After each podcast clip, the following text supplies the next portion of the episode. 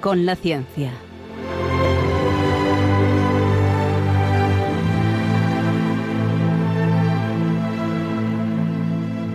Dirigido por Javier Ángel Ramírez.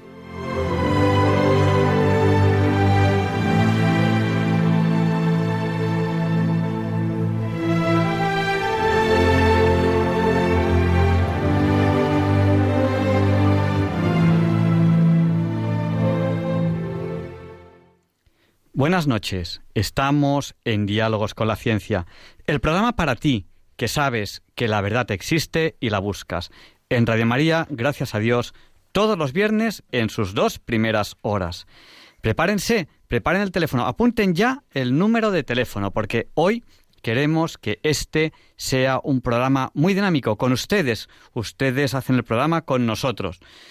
Todavía no vamos a coger llamadas, pero prepárense ya cojan el papel, cojan el bolígrafo y apunten. Ya saben que nuestro número de teléfono para el directo es 91 005 94 19. Se lo repetimos, por si a lo mejor alguno de ustedes no tenían a mano papel o bolígrafo.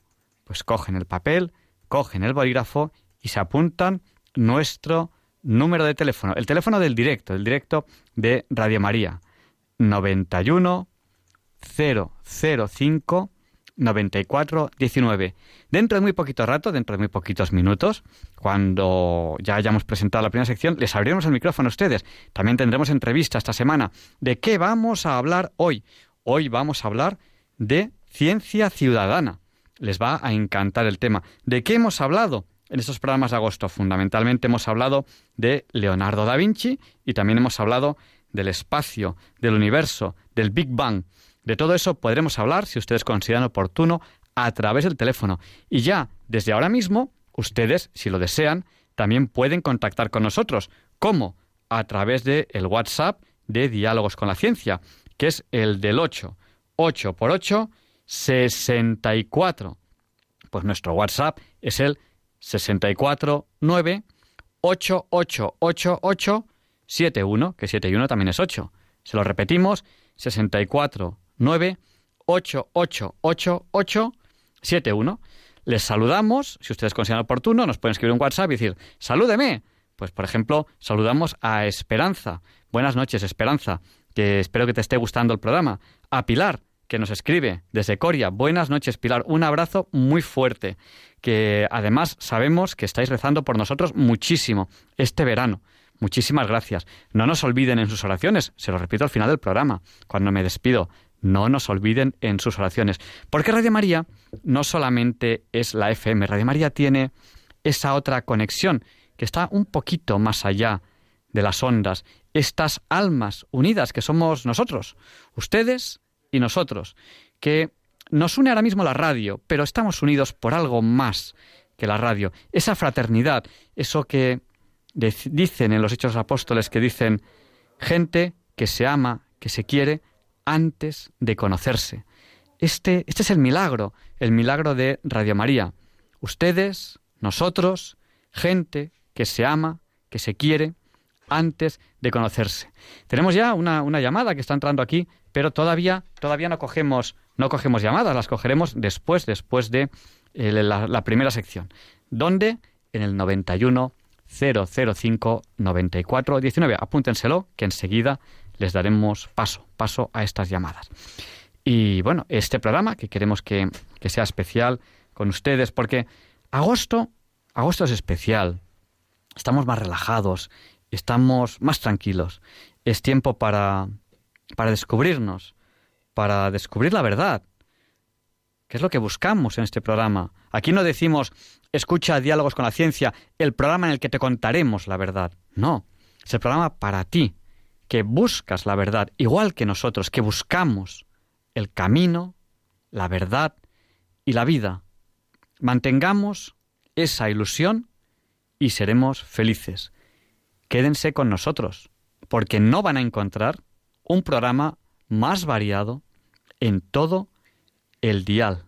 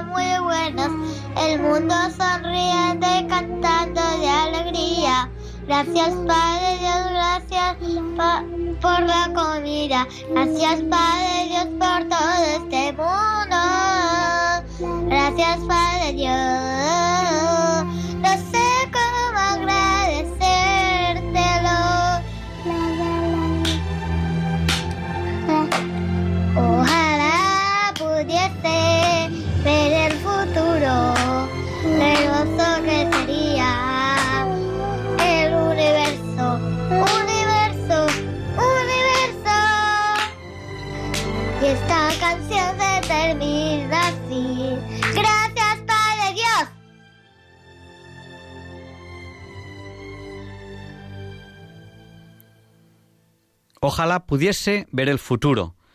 Ese es el deseo de, de estos niños. Ojalá pudiese ver el futuro. Y el nuestro también. Con ustedes, semana a semana, programa a programa, vamos camino, camino a, a ese futuro, junto con ustedes. Nos, nos saluda Raquel desde, desde Pinilla.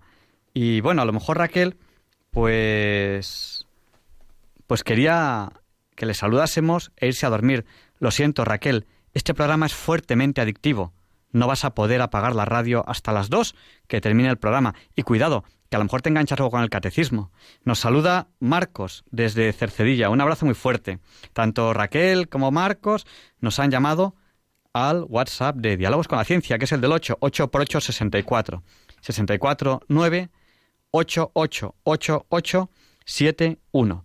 Bueno, pues empezamos con las primeras secciones. Después de esta primera sección les abriremos el micrófono a ustedes, a nuestros oyentes, después de esta primera sección en la cual Leonardo Daimiel Pérez de Madrid nos invita a pensar y sentir. Vaya voz, un regalo para los oídos.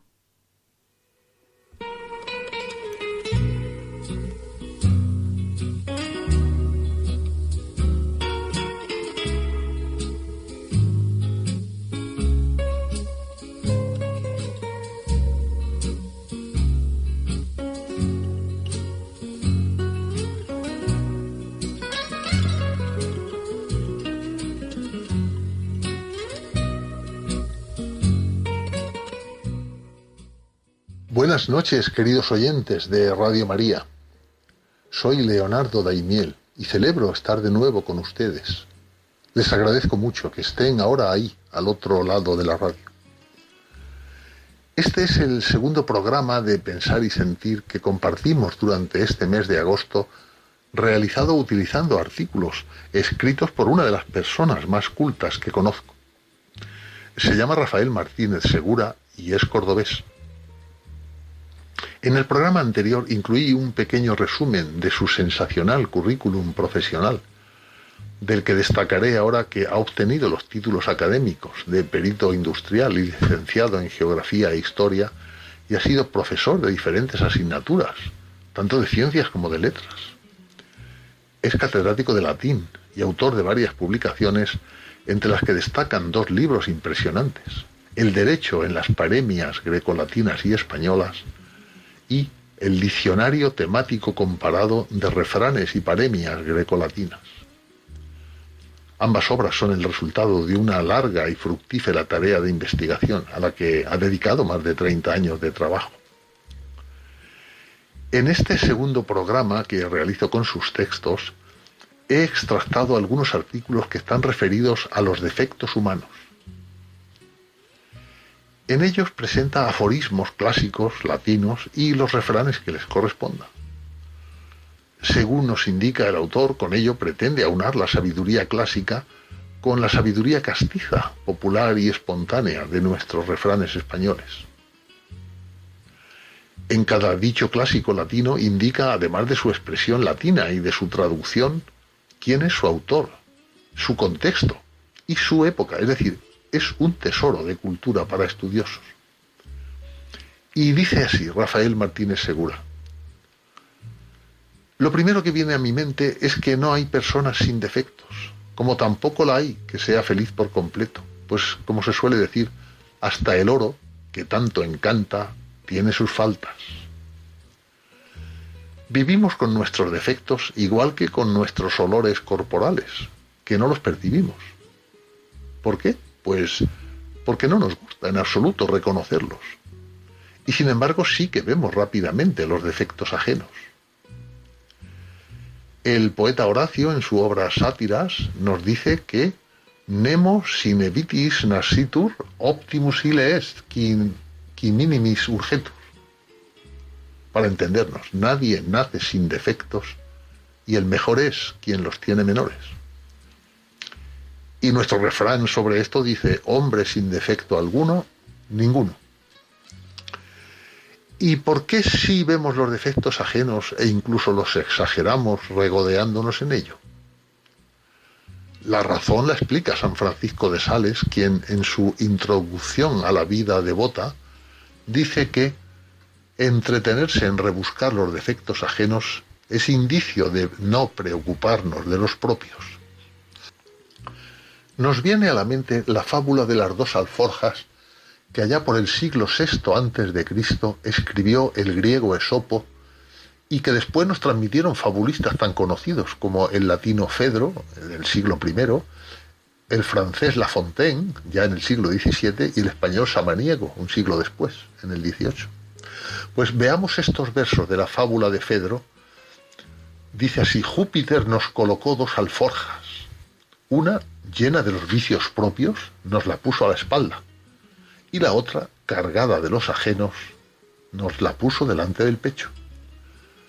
Por eso no podemos ver nuestras maldades, pero cuando los demás delinquen, somos sus censores. Nuestro refrán viene a decir lo mismo de forma muy escueta, pues simplemente dice, ninguno ve su joroba. Nuestro autor de hoy reflexiona que la solución parece bien sencilla demos la vuelta a las alforjas y coloquemos delante la de nuestros propios defectos. Teniéndolos así a la vista, esto nos hará guardar un prudente mutismo cuando juzguemos a nuestro prójimo. Otra variante metafórica usada para censurar a la persona que sólo advierte y critica los defectos ajenos, pero no los propios, es el uso de la viga y la paja en el ojo que conocemos a través de los evangelios de San Mateo y San Lucas. San Lucas la expresa así de manera muy firme y concluyente. ¿Cómo puedes decir a tu hermano, deja que saque la paja de tu ojo, tú que no ves la viga en tu propio ojo? Hipócrita, saca primero la viga de tu propio ojo, y entonces verás para quitar la paja del ojo de tu hermano. Al respecto tenemos el dicho latino de nuestro paisano Séneca. ¿Os fijáis en los granitos de otros y vosotros estáis llenos de úlceras? Y el refrán que nos deja nuestro inmortal Cervantes en su Quijote, en, el en la segunda parte. El que ve la mota en el ojo ajeno, que vea la viga en el suyo. A propósito de esto resume así Rafael Martínez Segura.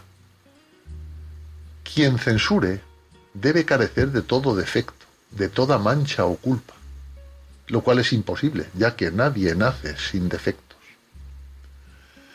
Quien quiera reprender o censurar, que analice antes su propia vida y pensar que siempre lo mejor es perdonar. Como última parte de este texto sobre los defectos, Veamos unos comentarios de nuestro escritor de hoy sobre la burla de los defectos ajenos. De entrada, hay que decir tajantemente que es miserable burlarse de los defectos físicos de una persona. Por doquier, a cada instante y en todas las capas sociales y franjas de edad se producen burlas continuas y chistes grotescos del físico de las personas de su gordura, de su peinado, de, su fealdad, de su estatura, de los ancianos o de yo que sé, de cualquier aspecto personal, incluso hasta de alguna discapacidad. Y si esto es triste e indignante, tanto más censurables lo son los indeseables amigotes que aplauden las groserías y faltas de respeto de aquellos que se creen superiores cuando en realidad son personas acomplejadas que seguramente lo que quieren es ocultar sus propios defectos. Se cumple en ellos el refrán que dice, reprende vicios ajenos quien de los suyos está lleno. Ya sabemos que en esta vida, por suerte o por desgracia, nadie es perfecto. Y terminamos con este otro refrán. Sin defectos, solo Dios del cielo.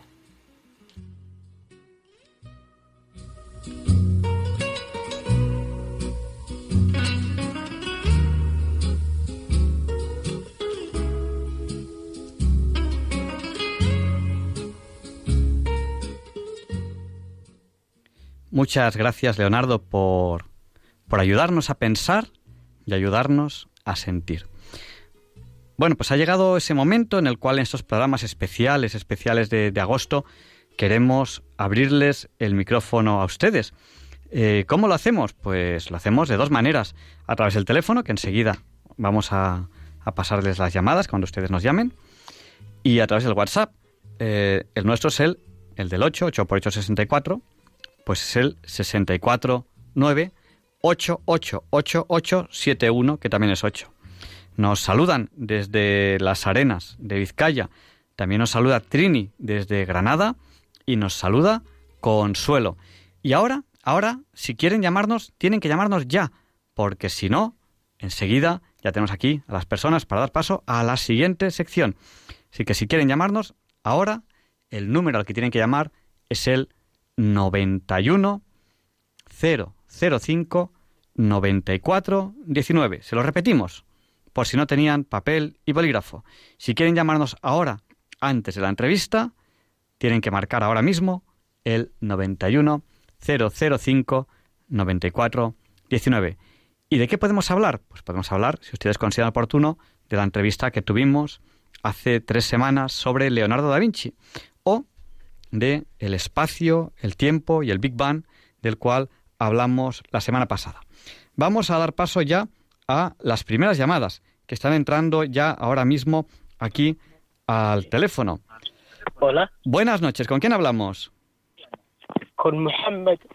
Mohamed, ¿qué tal? ¿Cómo estás? Cuéntame. Bien, yo de Marruecos. Te, te oigo un poco, un poco, con poca cobertura. Cuéntame.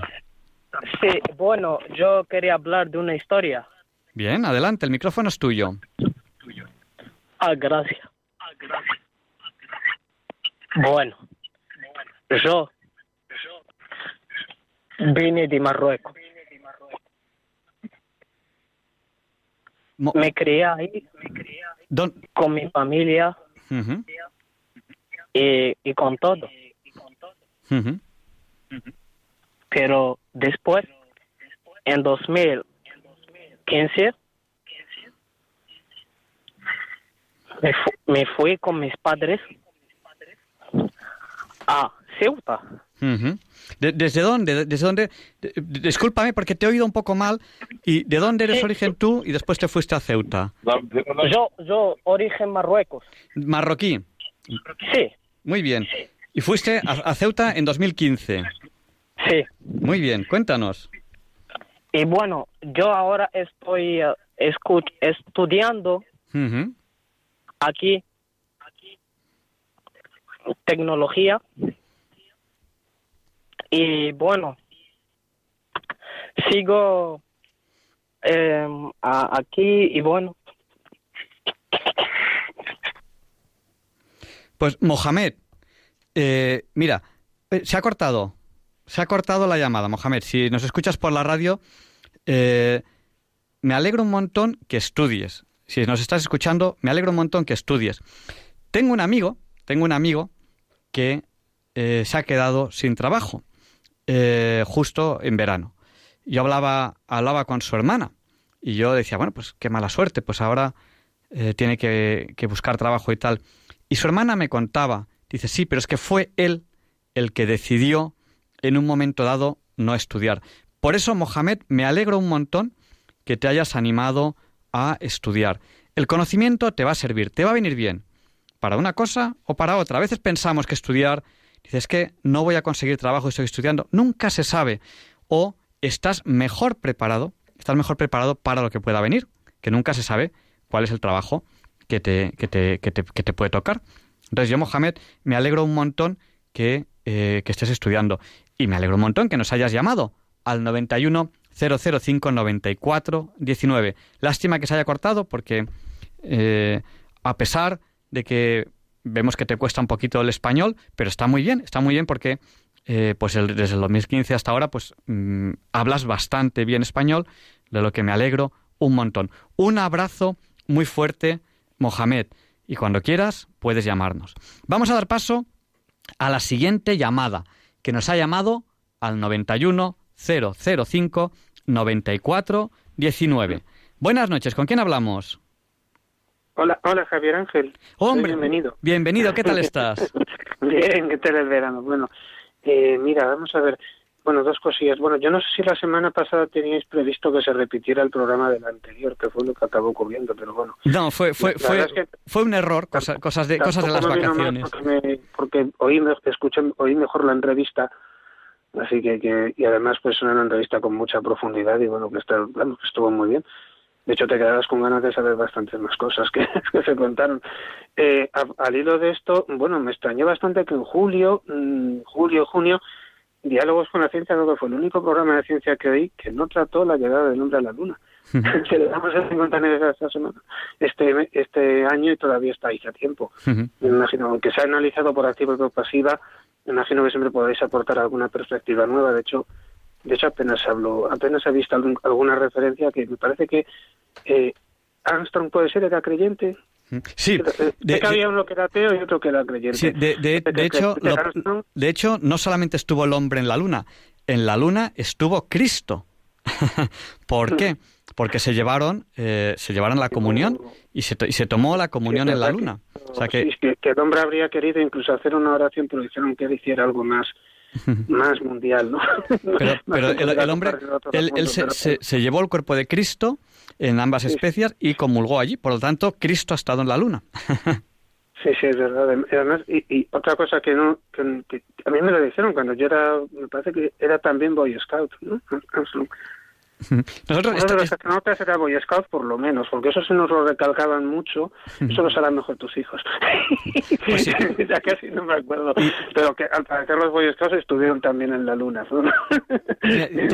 estamos preparando una, un programa, lo que ocurre que queríamos tener una entrevista con una persona especial y, queremos contactar con ella y tal, y, no, lo hemos, no lo hemos terminado de cerrar todavía. Es posible que en lo que queda de año hagamos un programa especial sobre el hombre en la luna. Pues estaría bien, porque otras veces sí lo habéis mencionado. Sí, investigando un poco para preparar el programa, nos encontramos con una anécdota muy curiosa. Es el segundo hombre que pisó la luna eh, que ahora mismo no, no, recuerdo no recuerdo el nombre, pero bueno, el segundo que pisó la luna, igual que Armstrong era... era un... fue Aldrin? Sí. Pues eh, el primero que el primero caso era... El que era... se quedó en el módulo era Collins. Hmm. Pues el... Y el segundo que fue Aldrin. Sí, pues el segundo... Eh, cuando, cuando pisó la luna, él era chiquitito, no era, no era como Armstrong, que era un hombre grande, ¿no? Entonces, eh, cuando, cuando la frase que tenía que decir era muy bromista, y la frase que él dijo es cuando Armstrong dijo, dijo este es un, esto es un pequeño paso para mí, pero un paso para mí. Entonces el otro, como era pequeñito, Armstrong era muy alto, él era muy bajito, dijo, este es un pequeño paso para Armstrong, pero es un gran paso para mí. Porque él era bajito y el otro era alto.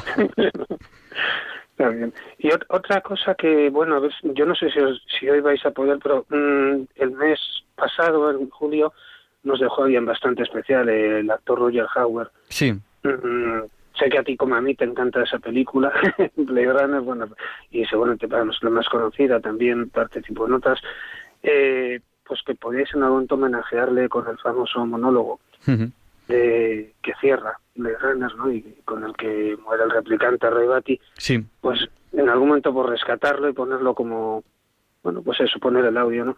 Eh, hay que decir también que yo me enteré de que lo había escrito él mismo, Roger Hauer, ese, no estaba en el original del guion, y él tenía que decir otras frases y esa noche, antes, la noche anterior a rodarlo, se le ocurrió ese poemita y se lo propuso a Ridley Scott, a cual le pareció estupendo. O sea que es que el hombre también escribía y y escribió ese monólogo que nos ha llegado y que es muy poco científico. De todas maneras, por eso es que en cinco años no da tiempo a volver después de haber observado batallas en la constelación de Orión y esas cosas. Pero bueno, a pesar de todo, queda poéticamente muy bien. Sí, sí. Entonces, Me gustaría si, Sí. si los He- he pudiera vi- rescatar en algún momento del programa. Eh, es, es, he visto cosas que que, jamás... eh, que, que, que, que- ¿cómo era? Que jamás podríais soñar o algo así. ¿no? He he vi- visto cosas, bueno, en españoles he visto cosas que jamás creía, me los entero. sí, que jamás creerías. He visto cosas que Mejor jamás... írselo a...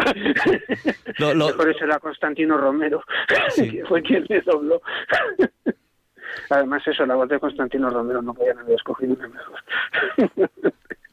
Pues, pues, pues muchas gracias, pues lo, lo tendremos en Bueno. cuenta. Estamos preparando un programa, bueno, estamos preparando varios programas que van a ser la bomba. Eh, no lo tenemos cerrado, no lo tenemos cerrado, pero para septiembre queremos entrevistar a un almirante, que se dice pronto. Y ya veréis el tema. Lo que ocurre que, bueno, esto lleva, lleva tiempo organizar algunos Sí, programas. El, el- el hombre propone y Dios dispone. eso mismo, eso mismo. Algo, algo ocurrirá, ¿no? A ver, cuando- a quien tengas que entrevistar será porque será lo que, que Dios lo Y que luego, Dios mira, eh, yo la semana, la semana pasada me pillasteis, no estaba en Madrid, y se repitió el programa. Y fue un error. Pero rápidamente, pues yo sí estoy atento a todo y un montón de, personas me escribieron al WhatsApp, al 649-888871. Un montón de gente me dijo, oye, se está repitiendo el programa la semana pasada. Y lo que les dije yo es, digo, sí, pero el Señor sabe por qué. A lo mejor ese día hay alguien que necesitaba ese programa. Yo es lo, lo primero que pensé, digo, em, Dios, ¿cómo es? Escribe recto con renglones torcidos.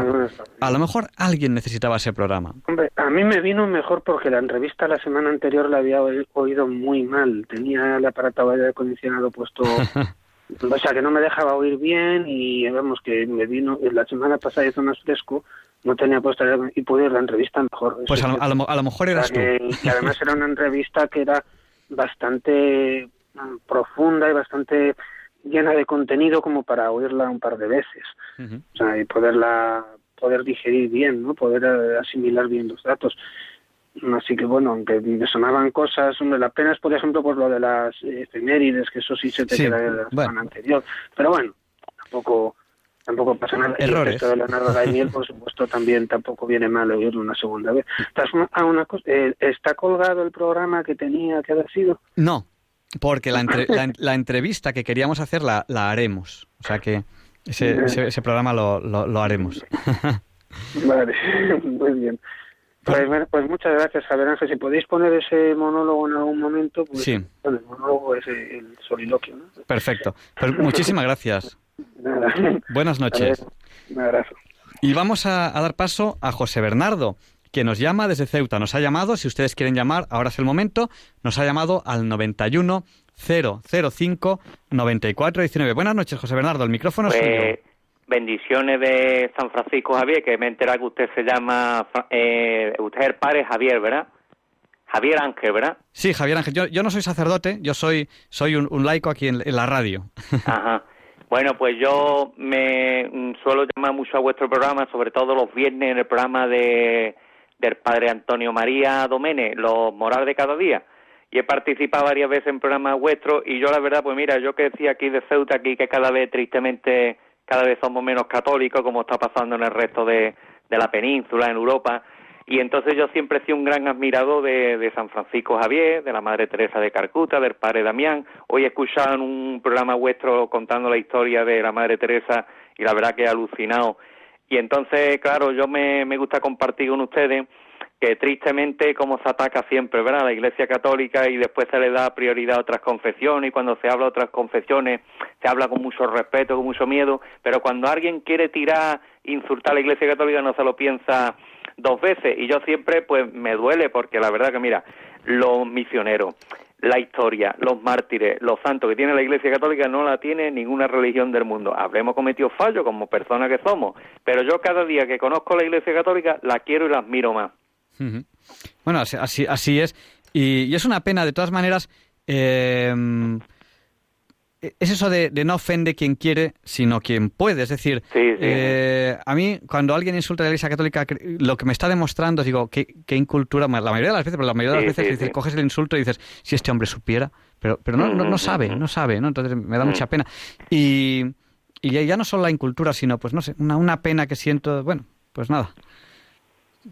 Por ejemplo, bueno, ya que ha pasado las 12 de la noche, hoy es Santa Rosa de Lima, mi madre se llama Rosa, que es la patrona de Perú, igual que San Martín de Porres, Y, eh, y como por ejemplo, antes creo que ha llamado un muchacho musulmán marroquí que creo que decía que sus padres estaban, que estuvo viviendo aquí en mi ciudad, en Ceuta. Sí. Y entonces, claro, yo, por ejemplo, pues por circunstancias de la vida no tengo estudio, yo trabajo en la limpieza de los comercios por mi cuenta, limpio cristales de vivienda, y yo, por ejemplo, no tengo estudio, pero creo que tengo una buena base cultural y espiritual, y cuando, por ejemplo, imagínese voy en casa de una señora mayor a limpiar los cristales, y le empiezo a hablar de nuestro Señor y le hablo de los misioneros y esa señora más está a llorar delante mí y dice, ay, qué alegría escuchar alguien de hablar de Jesús, porque sale uno a la calle y nada más que escucha hablar de furbo, o de insulto, o que, o que quién se acostaría con la mujer que va por allí, y se emocionan el poderle tocar el corazón a alguien y hablarle de nuestro Señor. Bueno, pues a, seguir con esta, con esta buena labor. Mire, eh, a mí una cosa que me dijo una vez eh, nuestro querido director, eh, Luis Fernando de Prada, yo no, no, me acuerdo de qué tema le hablaba yo, y me dice, no te puedes ni imaginar eh, el elevado nivel cultural de nuestros oyentes. Y dice, tienes que tener mucho cuidado con cómo orientar las cosas, porque realmente son gente que quiere saber. O sea, a lo mejor no son catedráticos de nada, pero son gente que quiere saber. Y por lo tanto son gente que acaba sabiendo porque eh, tienen esa curiosidad, ese deseo de conocer, ese deseo de búsqueda. Dicen, dice, no te puedes ni imaginar el nivel cultural genérico de fondo de nuestros oyentes. Y es algo que yo he ido constatando y que me parece realmente impresionante. O sea, yo, por eso yo siempre, yo siempre aviso, digo, yo no soy teólogo. ¿Por qué? porque es que a mí me llaman oyentes que, perdón por la expresión, me dan sopas con ondas, es decir, que dicen, bueno, es que ese es un cinturón negro de teología, dice, a lo mejor no ha estudiado teología, pero escucha Radio María, quiere saber, quiere conocer, eh, lee cosas que le interesan y, yo, pues, pues eh, que no soy teólogo, pues, pues, pues, puedo meter la pata y viene un oyente, me llama y me corrige. Y, me, y me alegro, me alegro que me corrijan, porque yo tampoco quiero estar en el error. Pues, pues, muchísimas gracias. Pues muchísimas gracias a usted. La verdad que tenéis un programa, no sabéis, eh, yo muchas veces pienso, si San Francisco había fuera tenido Radio María, hoy en día habría más católicos en el mundo.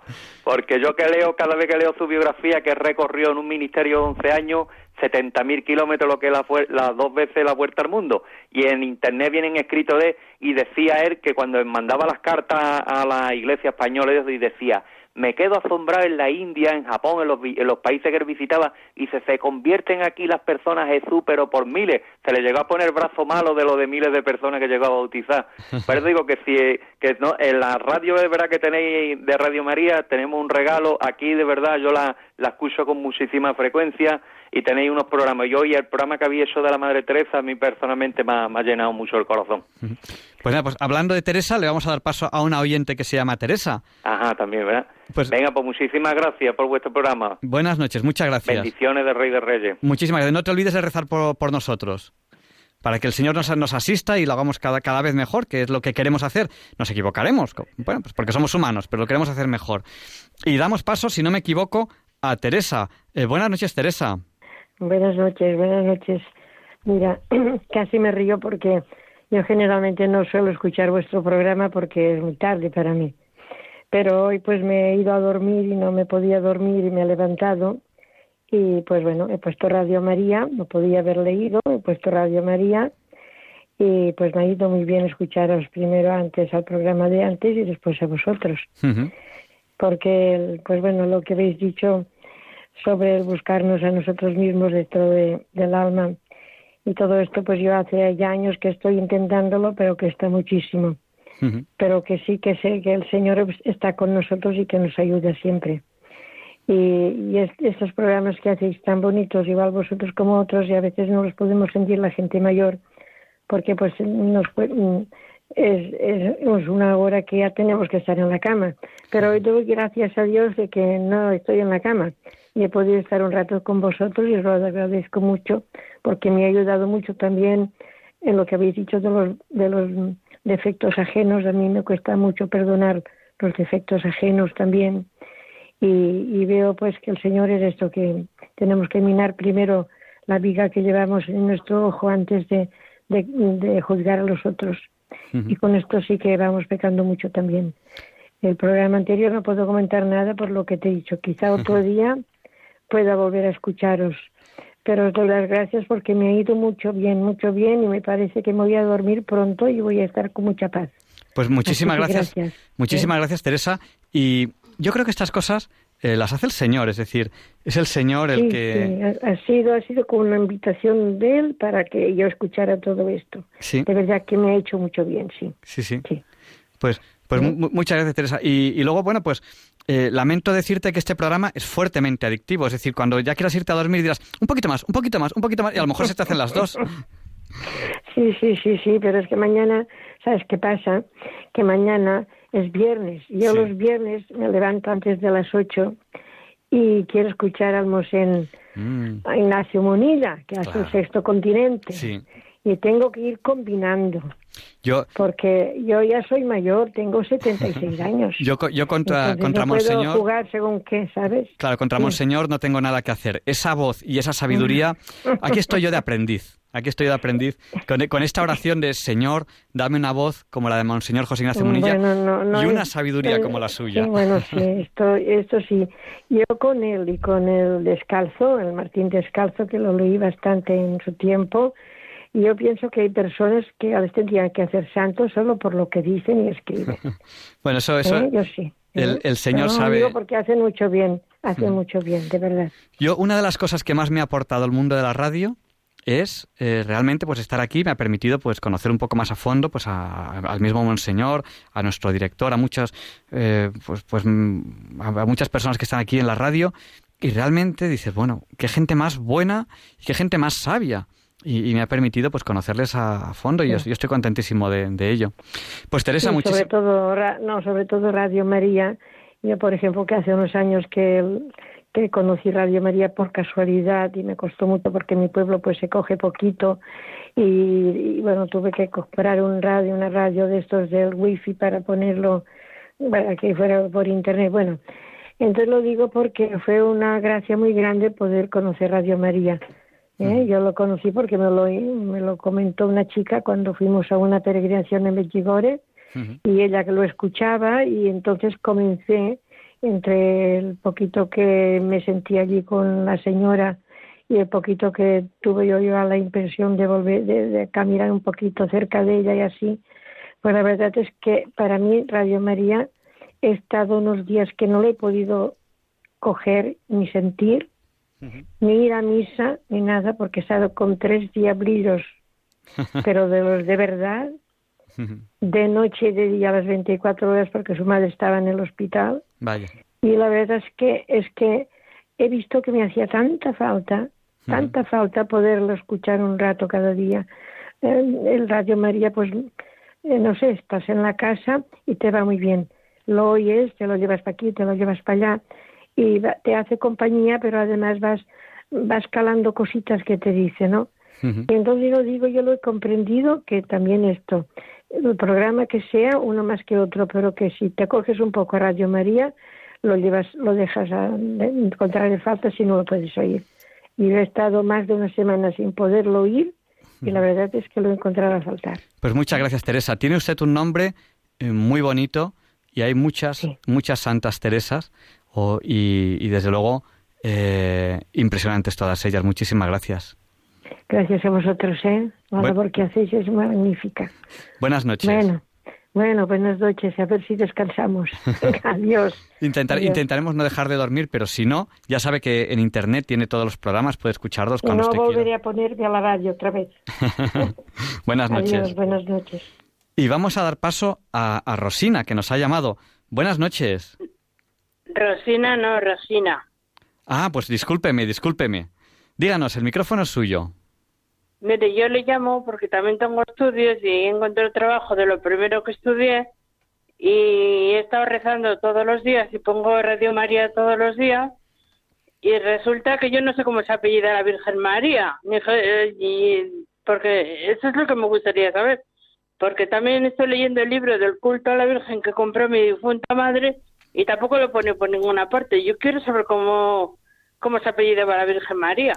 Pues mire, yo no, no, no se lo sé responder y no sé si algún oyente nos lo sabrá responder, porque tenemos, sabemos que hay muchos sacerdotes que están muy preparados en teología escuchándonos.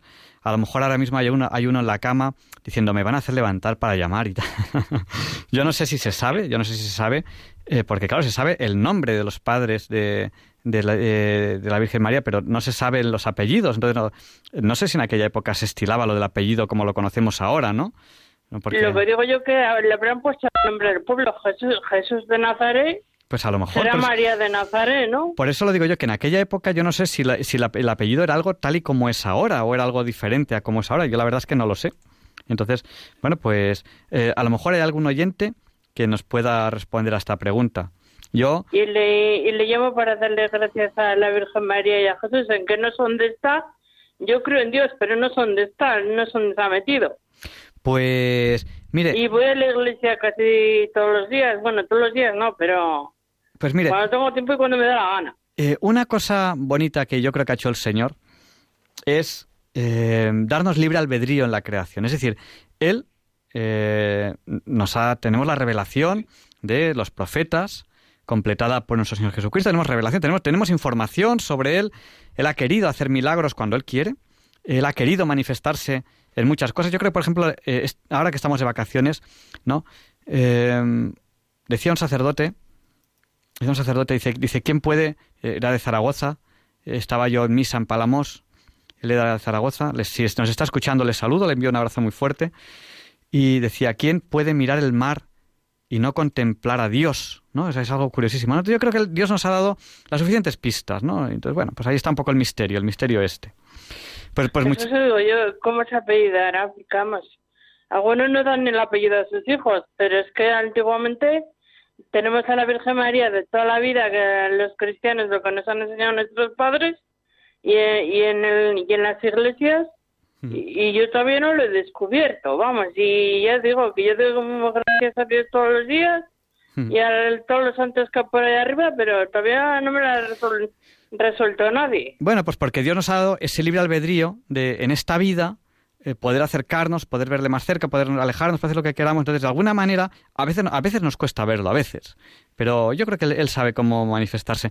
Eh, pues mire, vamos a, a dar paso a una llamada que, que- que quiere responderle a su pregunta, si le parece bien. Si no se me acaba el saldo, vale. Y si no lo escucho por la tele, porque solo tengo 5 euros. Escúchele por la tele. Así se, así se ahorra un poquito del saldo, ¿le parece? Bueno, gracias, ¿eh? Pero tiene ya la tele encendida porque vamos a responder ya. Hombre, pues claro que sí, voy a ponerla más alta. Venga, pues muchísimas gracias. Un abrazo muy fuerte. Gracias por llamar. Vale. Y, y nos llama, bienvenido, que va a, a responder a, a- a la pregunta que, que tiene esta oyente. Eh, bienvenido, buenas noches. Sí, hola, buenas noches. Mira, eh, es, es bastante fácil porque era, es, era el nombre hijo de del padre, ¿no? Desde su padre, de quien fuera hijo, ¿no? Es, eh, es como en árabe que es Ibn no sé cuánto, ¿no? Y Moha- bueno, pues eso, por ejemplo, Mohamed, Ibn Mohamed, porque el padre se llama también Mohamed, ¿no? Pues es parecido, es eh, eh, igual que en el nombre en hebreo de Jesús, bueno, en hebreo o en arameo, Joshua Bar Joseph, o sea, Jesús hijo de José, porque José, el esposo de María, pasaba por su padre, de hecho, pues, ¿no? Pues le tenía que dar él el, el apellido, precisamente, ¿no? Y, y luego se iba recitando hacia atrás hasta llegar a la tribu que correspondiera, que en el caso de María es de la tribu de, de Judá. O sea, de- que, eh, hasta llegar a David, ¿no? Y, y- entonces es, eh, sería María Bar Joaquín, no sé cómo será Joaquín en, en hebreo, ¿no? O en, o en arameo, porque eso, eso a lo mejor, a lo mejor oyente lo puede decir, pero si se conserva por tradición el nombre de Joaquín como el padre de María, sabéis que no, sabéis que no vienen los evangelios, que es una tradición que, por ejemplo, se viene en algunos apócrifos, pero bueno, que es una tradición muy antigua de la Iglesia y es válida, ¿no? O sea, Entonces, el, el apellido de María sería María, hija de Joaquín, y luego, pues a partir de ahí, hasta llegar a al rey David, seguramente, porque es, bueno, se consideraba así, ¿no? El árbol, y hasta llegar a Judá. a y, y hasta y después Jacob, y después de Jacob, pues, bueno, o sea, Jacob era hijo de Isaac, Isaac hijo de, o sea, siempre hijo de, hijo de, igual que en árabe. ¿no? Igual, igual que en árabe. o igual que en nuestro castellano, la mayoría de los apellidos que acaban en es, como Pérez, López, Rodríguez, son porque quien empezó ese apellido era un Rodrigo, era un López, era un López, era un Pedro. Pues, pues es, es parecido. Entonces es- sería María, hija de Joaquín. Y esa hija de, como se diga en Bar, hija- hijo de, no, hija- Bar Joaquín, ¿no? Es que no sé cómo se, será Joaquín en arameo, ¿no? Pero bueno, que Es- Pues- pues, iba, iba en ese plan, o sea, no es como apellidos que llamamos nosotros que hemos perdido la noción de, de dónde ha venido, ¿no? Ese apellido que muchas veces es pues por un lugar, por ejemplo, Sí, o por alguien que, pero lo más parecido en castellano sí, serían los apellidos acabados en ez, como Pérez, López, Sí. bueno, García, que están en unas corrientes, o sea, mm, porque sí empezó con una persona que se llamaba así. ¿no? Ujú. Pues Entonces, eh, eh, lo, más, lo más parecido que hay hoy, bueno, aparte de los propios judíos, ¿no? los que guardan la tradición, son los, los, los apellidos musulmanes, porque van en ese plan, en plan de, de remontarse en el, en, la- en el clan o tribu hasta llegar al primero, ¿no? al que fuera. Pues muchísimas gracias, bienvenido. No sé si algún otro oyente que sepa algo más querrá completarlo, pero vamos, yo esto sí lo sé por, por curiosidad mía. Pues muchísimas gracias. Vamos a seguir dando paso a nuestros oyentes que nos están llamando al 91 005 94 19. Y damos paso, si no me equivoco, a Carmen. Buenas noches, Carmen. Hola, buenas noches. Enhorabuena por el programa. Muchas gracias. los- los- siento el tiempo que le hemos hecho esperar, que estamos teniendo aquí. No pasa nada, no pasa nada porque me ha parecido muy interesante. Eh, yo soy una persona que ha estudiado filosofía y letras, entonces es que no me había planteado cómo se llamaba María de apellido. O sea, sencillamente, pues no se me había ocurrido planteármelo. Pero bueno, me ha parecido súper interesante. Siempre se aprende una cosa nueva. Yo te quería preguntar una, vamos, dos cosas, a ver si me puedes contestar. De la entrevista del otro día con Antonio Martín Carrillo, Sí. la encontré por segunda vez interesantísima y esta vez viendo que era la repetición de la anterior, tomé nota corriendo, porque aunque soy de letras, me apasiona la física. Pero debí de coger eh, dos datos mal. Sí. Uno, que no me dio tiempo a saber la película que recomendabais, y luego otro, eh, vamos a ver, eh, yo tengo apuntado que el Big Bang mm, lo tengo apuntado que ocurrió hace 680 años, pero debajo tengo apuntado que fueron 3.700 millones de años. O sea, en vez de 680 millones de años, 3.700 millones de años el Big Bang. Entonces, no sé cuál de los dos es. Si la nebulosa de, de la hélice o, o del ojo de Dios fue la que ocurrió hace 6.800 millones de años o fue el Big Bang. Eso era una pregunta. Y la otra, eh, si me puedes decir, como me apasiona la física, para una persona que quiere conocer más en profundidad la física, si me puedes recomendar algún libro que, mm, pero que esté, en, eh, bueno, tan tan elevado como la conversación de Antonio Martín Carrillo no puede ser porque eh, me perdería seguro. Pero para empezar a saber física, que es que me apasionó el programa y me hizo una ilusión que fuera repetido como no te puedes ni imaginar.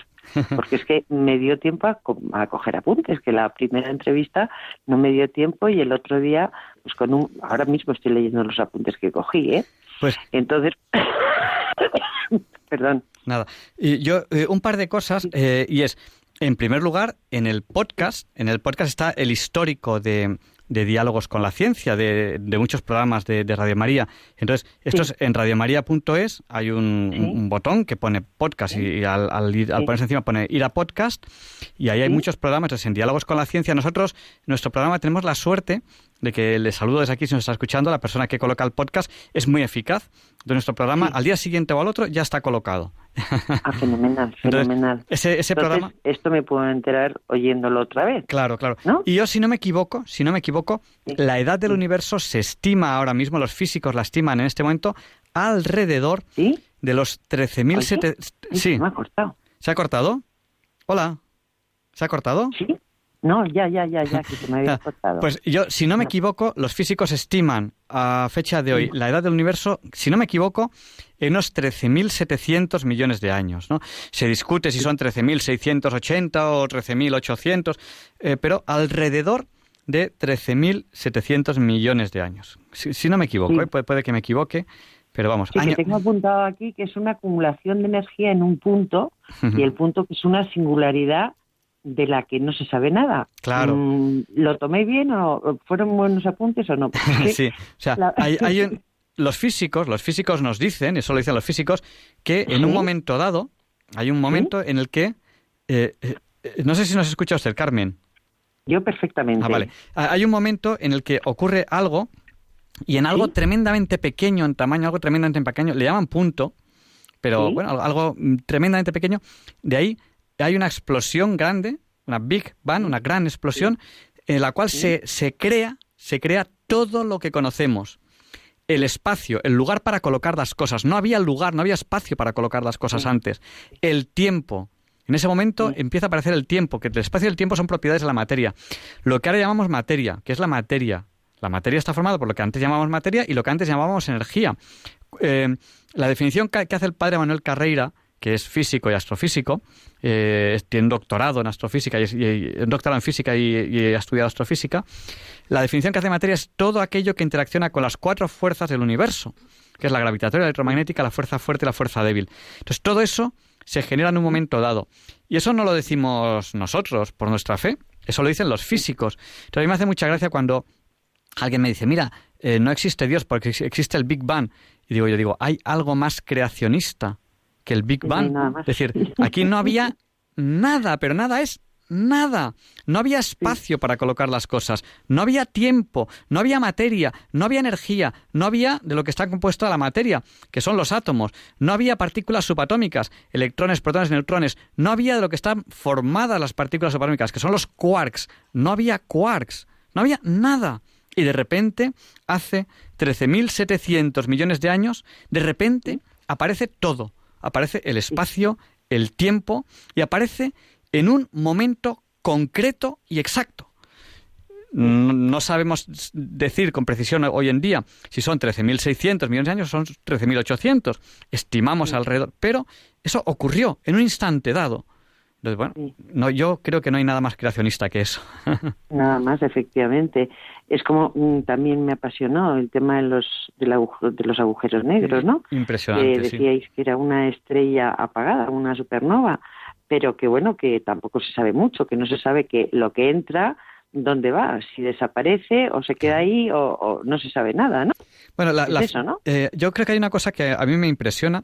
Eh, eh, yo, mire, Sa- San Agustín, cuando. Si, si- si leemos las Confesiones de San Agustín, que es un libro muy cortito, yo, yo me lo leí y me apasionó. Él, en un momento dado, él explica, dice: Yo era, yo era maniqueo, él explica antes de, antes de convertirse al catolicismo, Yo era maniqueo, pero en el fondo de mí yo sabía que eso era mentira. Dice, yo era maniqueo por, por mis amigos y tal, ¿no? Eh, yo en ese momento me puse en su lugar y digo, imagínense, imagínense que yo soy católico, pero que en el fondo no me lo creo. Pues yo no sería católico. Es decir, eh, yo cuanto más estudio, cuanto más profundizo, cuanto más entrevistas hago aquí a, personas que muchos no son creyentes. Yo les entrevisto, eh, hablo, hablo de, con ellos de ciencia, tecnología y actualidad. Cuanto más profundizo, me doy cuenta de dos cosas. De que cuanto más sé, mm, mi fe cada vez es más fuerte. Hay gente que no, hay gente que el saber le aleja de la fe. A mí me acerca. Es algo, es algo misterioso, ¿no? Y, eh, y, y una cosa, y es que yo llevo ya muchos años en esto de, de- de estudiar, me, atrae la ciencia, me atrae la tecnología. Cuanto más avanza la ciencia, no sabemos más. Nos damos cuenta de lo menos que sabemos. Es decir, cada vez, o sea, las incógnitas, las dudas, el no saber crece mucho más rápido que lo que vamos aprendiendo. Cada vez que aprendemos algo, cu- cuando se descubrieron los quarks, cuando apareció la, cuando apareció la teoría de cuerdas, cuando, cuando aparece algo que dice, tenemos algo nuevo, aparecen muchas más preguntas, muchas más incógnitas que lo que hemos descubierto. Entonces, yo creo que ahí el hombre lo que tiene que tener es humildad, ¿no? Y darse, y darse cuenta de, de lo complejo que es esto. Y no saber nada, cuando uno no sabe nada, se cree que lo sabe todo. Y cuanto más sabe, se da cuenta de, de que cada vez hay más que no sabe.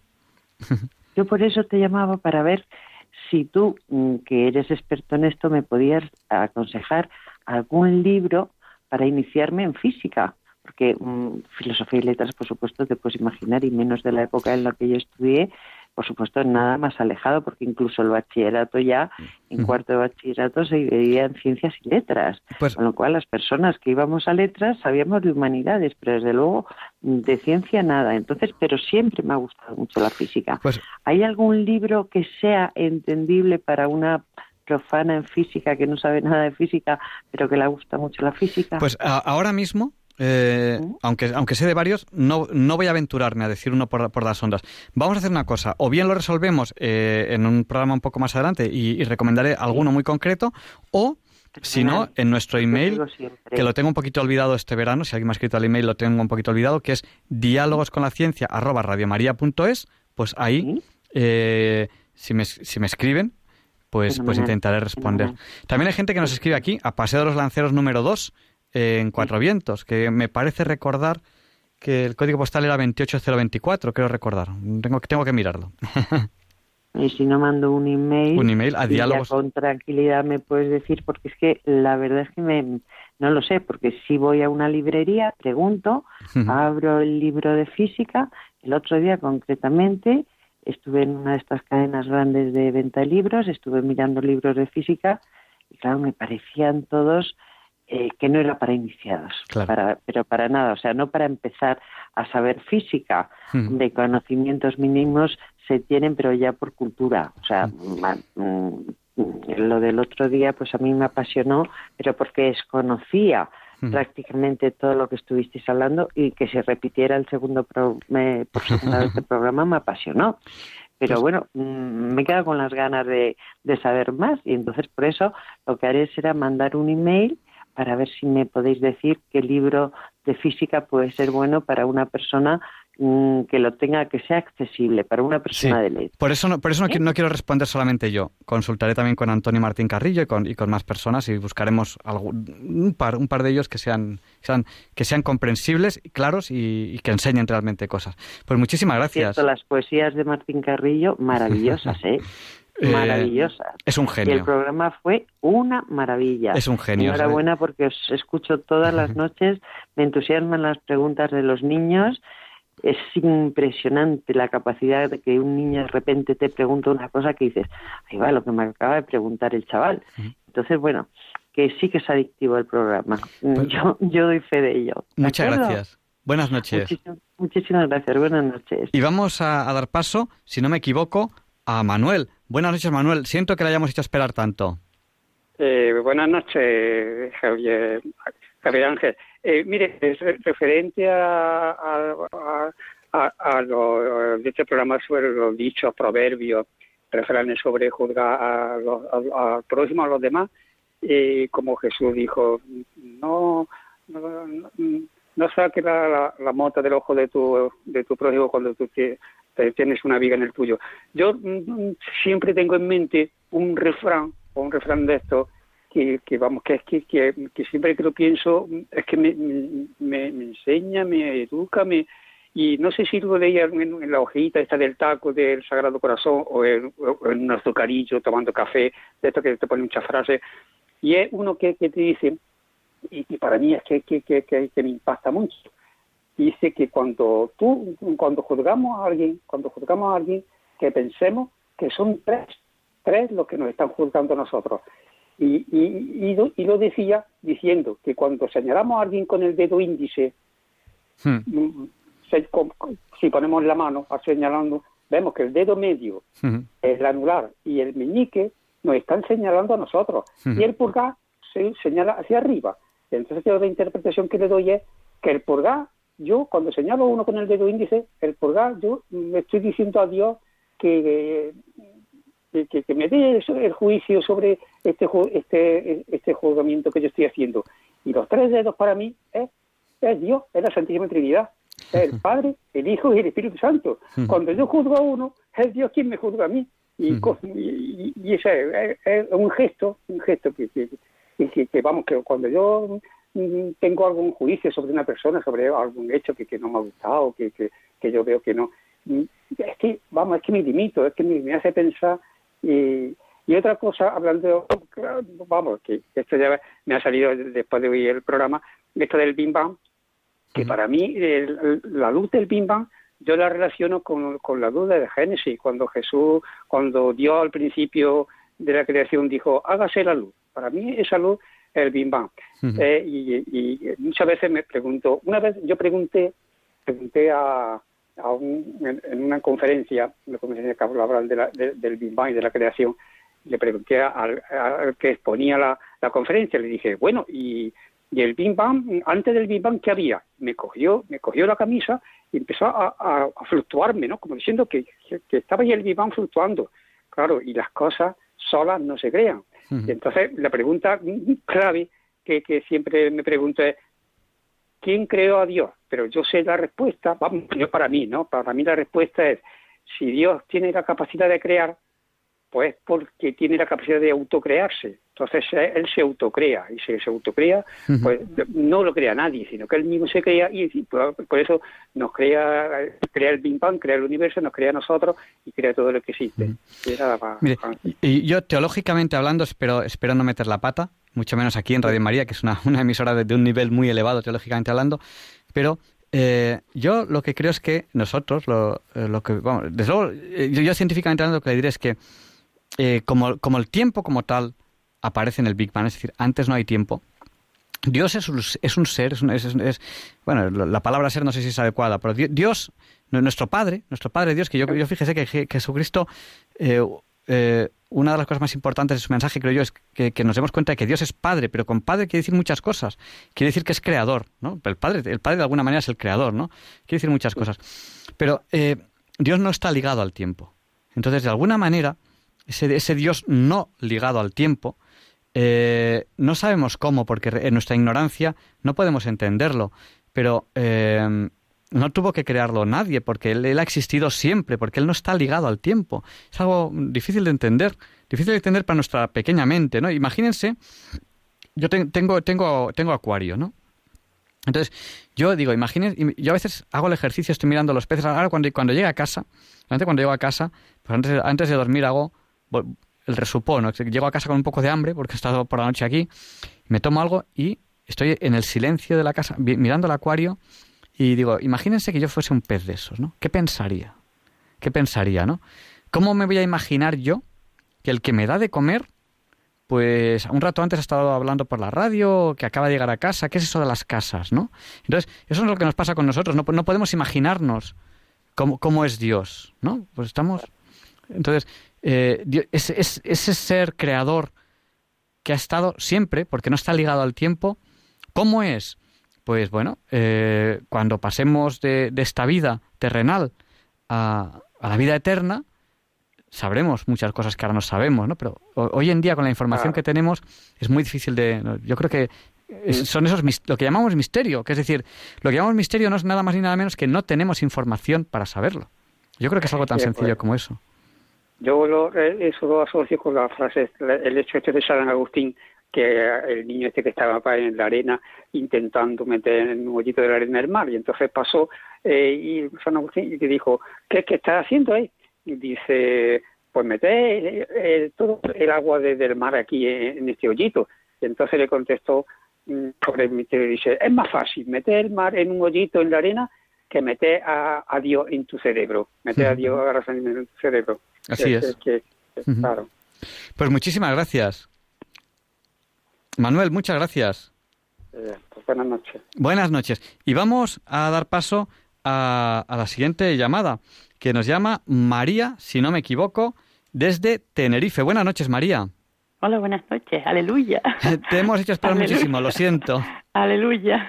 Quería primero que nada felicitarles por el programa, porque son tan inteligentes que gracias, Dios mío, por dar tanta inteligencia a algunas personas. Gracias, gracias. yo, cuando alguien me dice algo así, yo siempre recuerdo una llamada. Vamos por el programa, uy, ahora tendría que mirarlo por qué programa vamos. Vamos por el 600, no me acuerdo cuánto. Y yo siempre recuerdo una llamada de una oyente que me dijo, que me dijo, sí, sí, ustedes muy inteligentes, pero aquí el más inteligente es el que se salva. Yo me quedé y digo, ahí va. Es pues verdad. es verdad, qué, reflexión. Mire, diálogos, diálogos con la ciencia va aproximadamente por el programa 669 y, y desde que lo llevamos nosotros es el programa 626. Ajá. Fantástico. Enhorabuena por el programa y, y, doy gracias a Dios por vuestra inteligencia tan grande. Y me estoy acordando ahora mismo de, de la Virgen cuando se le aparece a Bernardita y le dice, yo soy la Inmaculada Concesión. Qué bonito, ¿verdad? El mejor de los apellidos, yo soy la Inmaculada Concesión. Aquí en Tenerife tenemos unos, unos amaneceres y unos atardeceres preciosos, sobre todo por el norte, que un día ustedes verán cuando vengan a Tenerife. Y nada más, y buenas noches. Pues muchísimas gracias. Y bueno, yo creo que llegado este momento, pues le vamos a dar paso a Luis Antequera, que nos explica por qué hoy no es un día cualquiera. Muchas gracias a todos los oyentes que, que, nos, que, nos, que nos han llamado y han hecho con nosotros este programa y seguimos con ellos. Muchas gracias. Buenas noches. Adiós, buenas noches. Felicidades. Gracias. Y Luis Antequera, como ya se lo he dicho. Felicidades a la Virgen. gracias. Adiós. Adiós. Y vemos por qué hoy no es un día cualquiera, las efemérides de la semana. It's a lovely day today, and whatever you've got to do, I'd be so happy to be doing it with you. But if you've got something that must be done, and it can only be done by one, there is nothing more to say. Except it's a lovely day for saying it's a lovely day.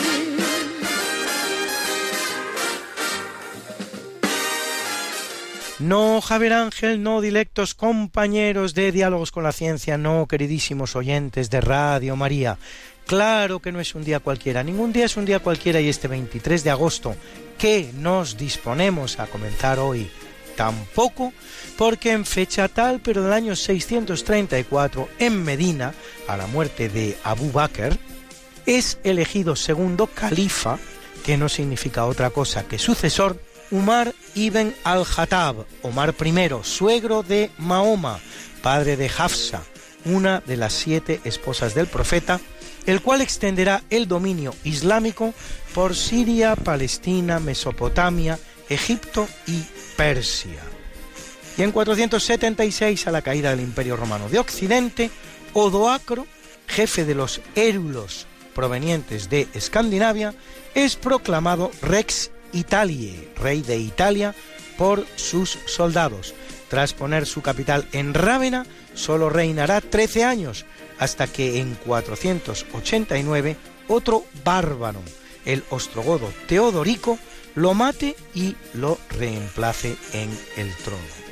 Y en 1244 los ayubíes, de origen kurdo, dirigidos por Salih Ayub, expulsan por segunda vez a los cristianos de la ciudad de Jerusalén, capital de los cruzados, poniendo fin al reinado latino de esta ciudad. Cuando Acre y Tiro caigan en 1291 en manos de los mamelucos, se produce tras 192 años el final definitivo de los reinos cruzados de Tierra Santa.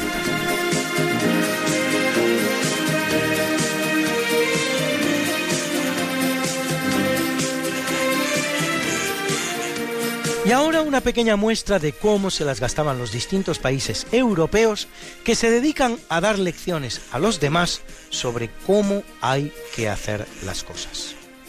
En 1305, en Londres, es ejecutado el escocés William Wallace, héroe de la independencia escocesa frente al rey Eduardo I de Inglaterra. Es condenado a la célebre pena inglesa del hung, drawn and quartered, que significa colgado, arrastrado y cuarteado. Es decir, arrastrado por caballos hasta el cadalso, colgado del cuello pero sin ocasionarle la muerte, eviscerado y castrado y sus partes arrojadas al fuego, y finalmente decapitado y descuartizado. Una pena que los británicos estarán aplicando en vivo hasta 1814 y que no es completamente abolida hasta 1870. Y en 1572, durante la conocida como Noche de San Bartolomé, el rey francés, en este caso Carlos IX, ordena una matanza generalizada de protestantes, con el resultado de más de 20.000, 20.000 asesinatos en toda Francia en solo tres noches, siete veces los de la Inquisición española a lo largo de sus más de tres siglos de historia sobre el territorio más grande que haya abarcado nunca un tribunal, y ninguno de ellos sin juicio. Y en 1839 el ejército británico captura Hong Kong e inicia la conocida como Primera Guerra del Opio, en la que los británicos imponen a la China de la dinastía Qing la apertura de sus mercados al opio británico. Guerra justa donde las haya, ¿no les parece?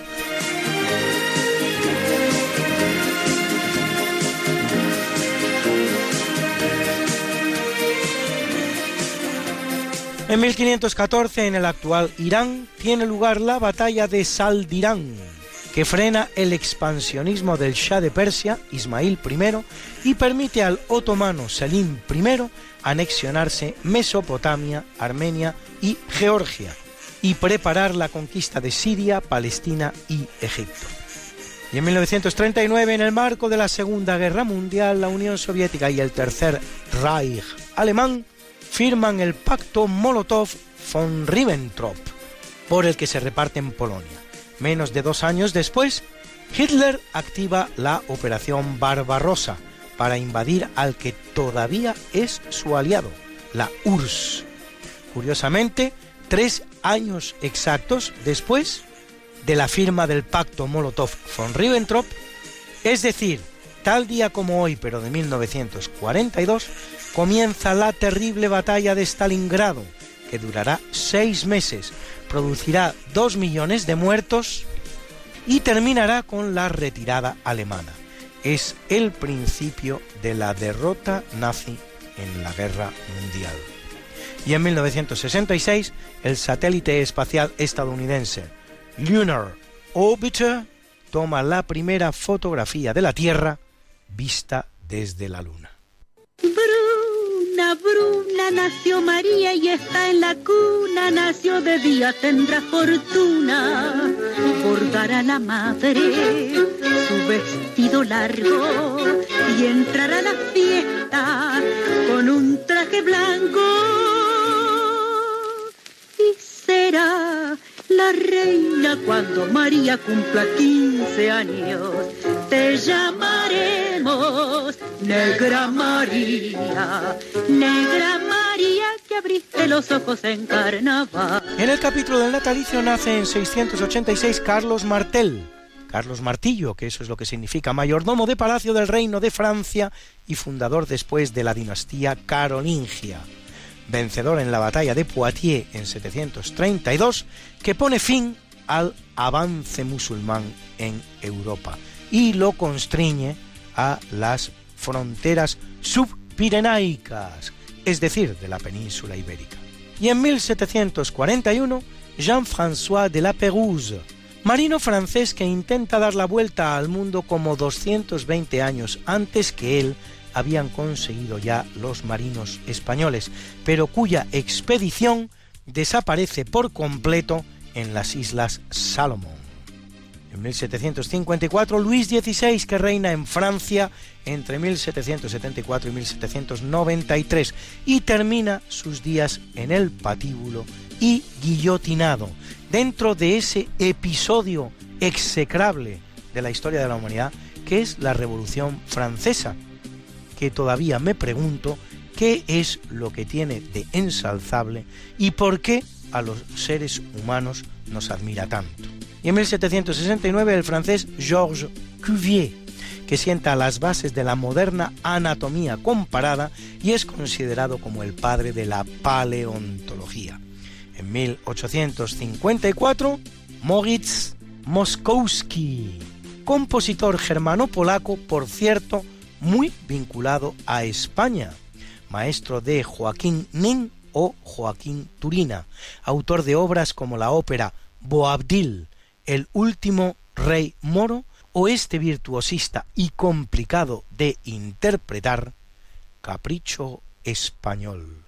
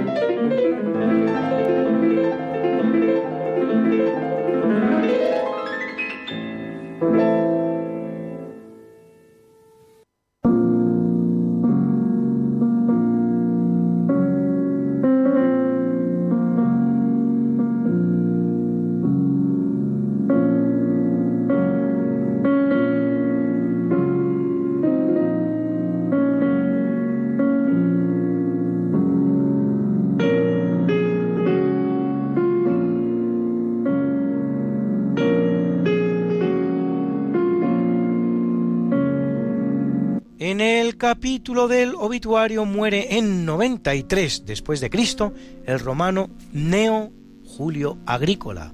Siete años gobernador de Britania que termina la conquista de la isla hasta donde los romanos llegarán, es decir, hasta la línea en la que se levanta el muro de Adriano, en lo que llamaríamos el cuello de la isla, su parte más estrecha, e inicia su romanización, suegro del historiador Tácito.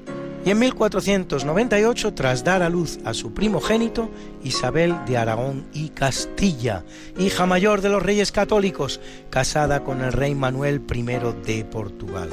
El recién nacido, el infante, el celebrado y deseado infante, don Miguel de la Paz, es el heredero de tres coronas, Portugal, Castilla y Aragón, verdadero artífice de la unidad ibérica. Por desgracia, morirá antes de cumplir los dos años, causando gran consternación en todos los reinos peninsulares.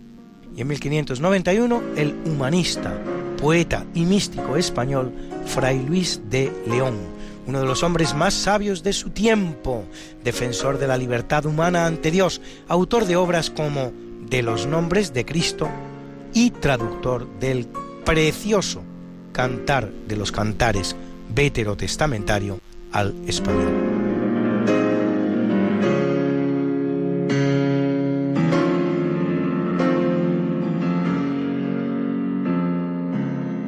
En 1806, Charles Augustin de Coulomb, físico e ingeniero militar francés que describe la ley de atracción y repulsión entre cargas eléctricas, en cuyo honor se llama Coulombio a la unidad de carga eléctrica.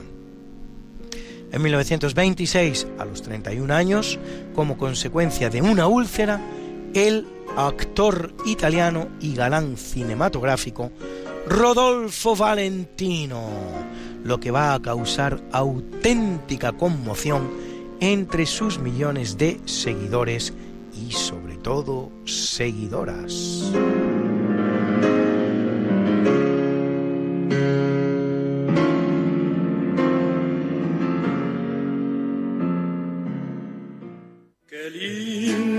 Está la mañana en que vengo a saludarte.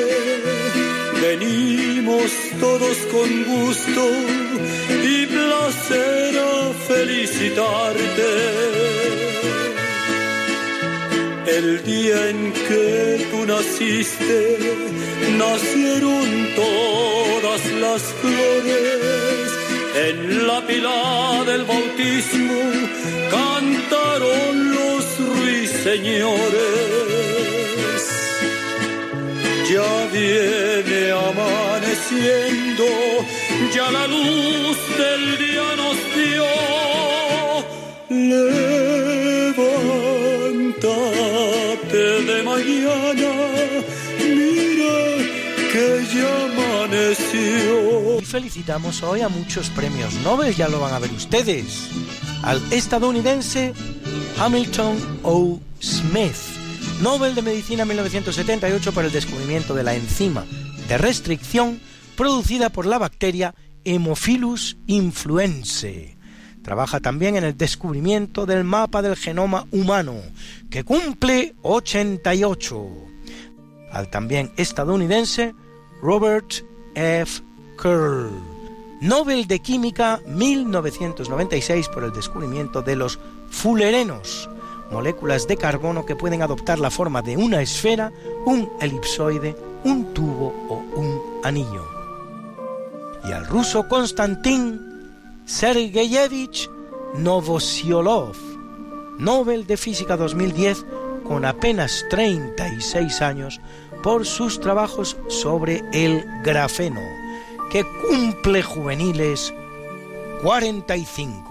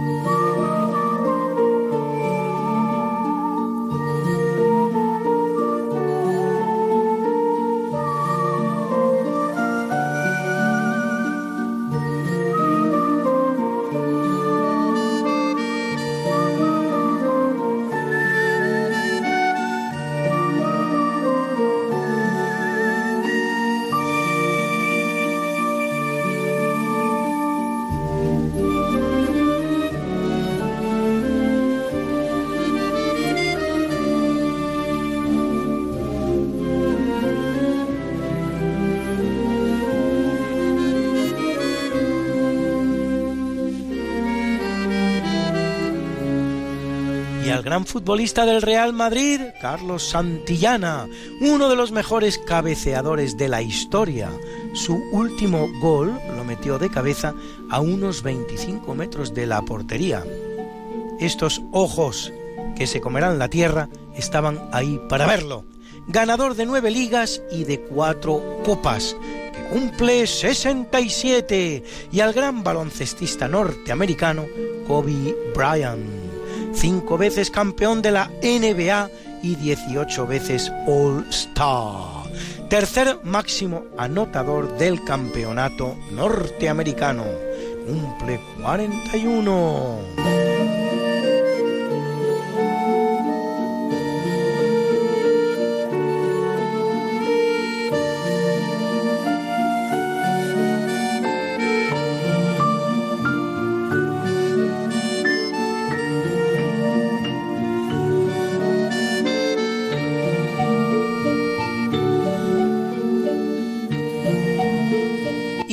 Alexandre Desplat, compositor de cine franco-griego, ganador de dos Oscar por las bandas sonoras de sus películas El Gran Hotel Budapest y La Forma del Agua, compuesta para órgano de agua, que está acompañando hoy nuestras felicitaciones, y de tres premios César, otros tres BAFTA, dos Globos de Oro y otros dos Grammy. Ahí es nada, ¿eh? Y a la guapa filipina Nikki Hill, una más de esas muchísimas filipinas y filipinos con nombre y o apellido español, que cumple 32 y nos deja este bonito Gotta Go My Own Way. Tengo que seguir mi propio camino.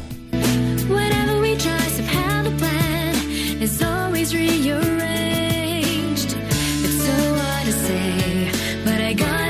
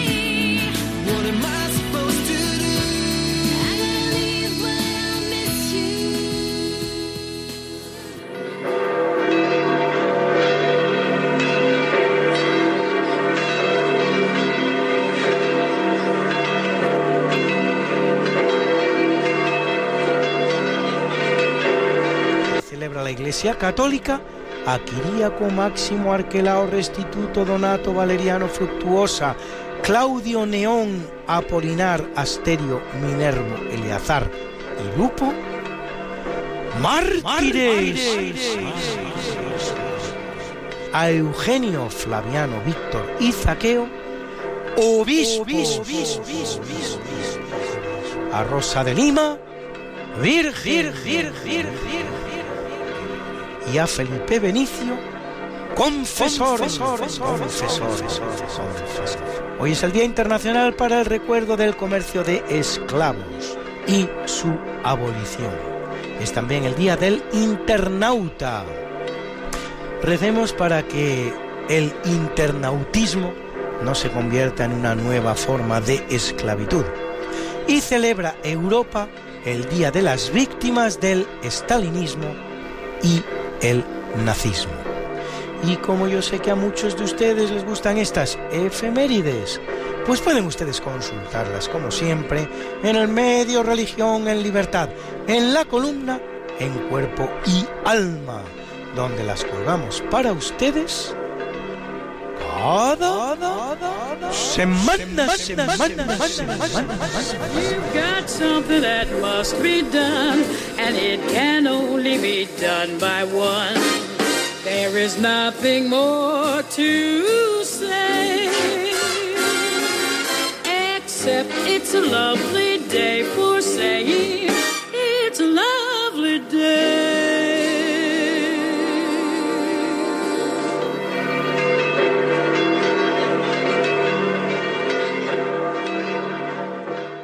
Soy Teresa, comandante. Vamos a empezar ya con la entrevista.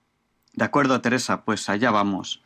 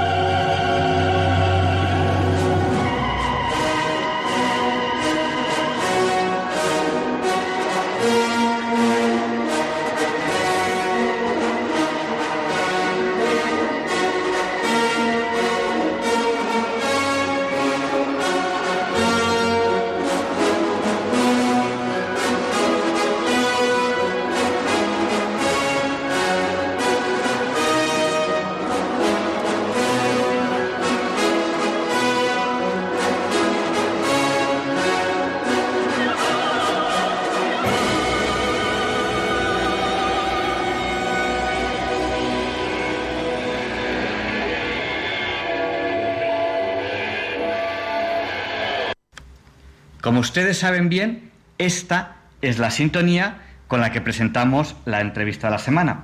Y hoy aquí en Diálogos con la Ciencia, en Radio María, tenemos a Luis Ignacio Hojas. Ya le van conociendo porque ya hemos hablado con él un par de veces en, la radio. Luis Ignacio Hojas, él eh, ha estudiado físicas en la, en la rama de astrofísica, hizo su doctorado en el Departamento de Inteligencia Artificial y con él hemos hablado ya de inteligencia artificial, que hace tiempo nos presentó de una forma muy breve, en, una- en unas pinceladas de, de- de apenas 3, 4, 5 minutos, nos, nos habló de ciencia ciudadana. Y hoy queremos hablar con él de esto, de ciencia ciudadana. Eh, buenas noches, Luis Ignacio. Buenas noches, Javier. Bueno, pues eh, lo primero de lo, que, de lo que podemos hablar. ¿Qué es esto de la ciencia ciudadana? Pues es un término que se ha puesto eh, de moda, un término que se empieza a utilizar mucho actualmente, sobre la participación de la sociedad, de las personas que no trabajan en centros de investigación, que no trabajan en la universidad, que su trabajo habitual no es la investigación, precisamente en eso, en la investigación, pero que lo hacen por hobby, que lo hacen por gusto, que lo hacen porque les permite desarrollarse como personas, realizando un trabajo novedoso de innovación, de aportar algo a la sociedad. Perso- personas que, disfrutan, disfrutan con investigando, o sea, con algo, con algo puntero, con algo nuevo, no, estudiando lo que, lo que otros han hecho, sino investigando ellos. Eh, un ejemplo. Pues el ejemplo que se pone siempre es el de, de astronomía. Eh, todos conocemos evidentemente los grandes telescopios, las grandes instalaciones eh, de astrofísica y los satélites en el espacio recogiendo datos constantemente, pero hay miles, pero miles de personas que todas las noches salen al cielo con sus telescopios para buscar cometas, buscar meteoritos, eh, ver algún fenómeno que no está también estudiado y que en general los astrónomos profesionales, los astrónomos que tienen una carrera profesional importante, pues que no les suelen dedicar tiempo, pues porque para ellos, eh, digamos, no forma parte de, de, su trabajo diario o tienen interés, otros intereses en otros temas que tengan más repercusión en términos de publicaciones. Este tipo de personas hacen un trabajo impresionante impresionante. Son los que detectan muchos de los cometas, muchos de los eh, meteoritos. Son personas que están constantemente observando el cielo y como son tantas, como son tantas personas que tienen muy buenas relaciones unas con otras, comunican muy deprisa esas observaciones. Para un científico profesional es un tema que, que probablemente con el valor de su tiempo y con las grandes instalaciones pues no sea rentable. En cambio, para una persona por afición, resulta que le satisface hacerlo y además le satisface comunicarlo estar en una red de amigos en las que comenta lo que ha descubierto, comenta lo que está haciendo, comenta los problemas que ha tenido y resuelve los mismos problemas a otras personas que están haciendo esa misma actividad. Eso es ciencia ciudadana. Es tener un problema, compartirlo con otras personas, difundirlo y resolver dudas entre ellos, formar un equipo, formar una red, formar un grupo de personas que además de, de, descubrir, de innovar, de trabajar en cosas importantes para la sociedad, además disfrutan ellos de su amistad, de su compañía, de tener ese vínculo personal. Eh, vamos a contar una, historia que, hemos vivido aquí en Diálogos con la Ciencia. En Diálogos con la Ciencia empezó, eh, creo que fue en septiembre, octubre de 2006. Yo empecé con el programa en febrero de 2007 y, y, y llevo conduciendo el programa desde el 7 de agosto de 2007. Y en el 2009, eh, pues un día, pues, pues viendo noticias de, astronomía, vi que había un, un, un, catalán, que era Josep María Bosch, que había descubierto un, eh, un asteroide potencialmente peligroso y eso le había dado pues cierta fama. Eh, localicé a Josep María Bosch y, y, le entrevisté.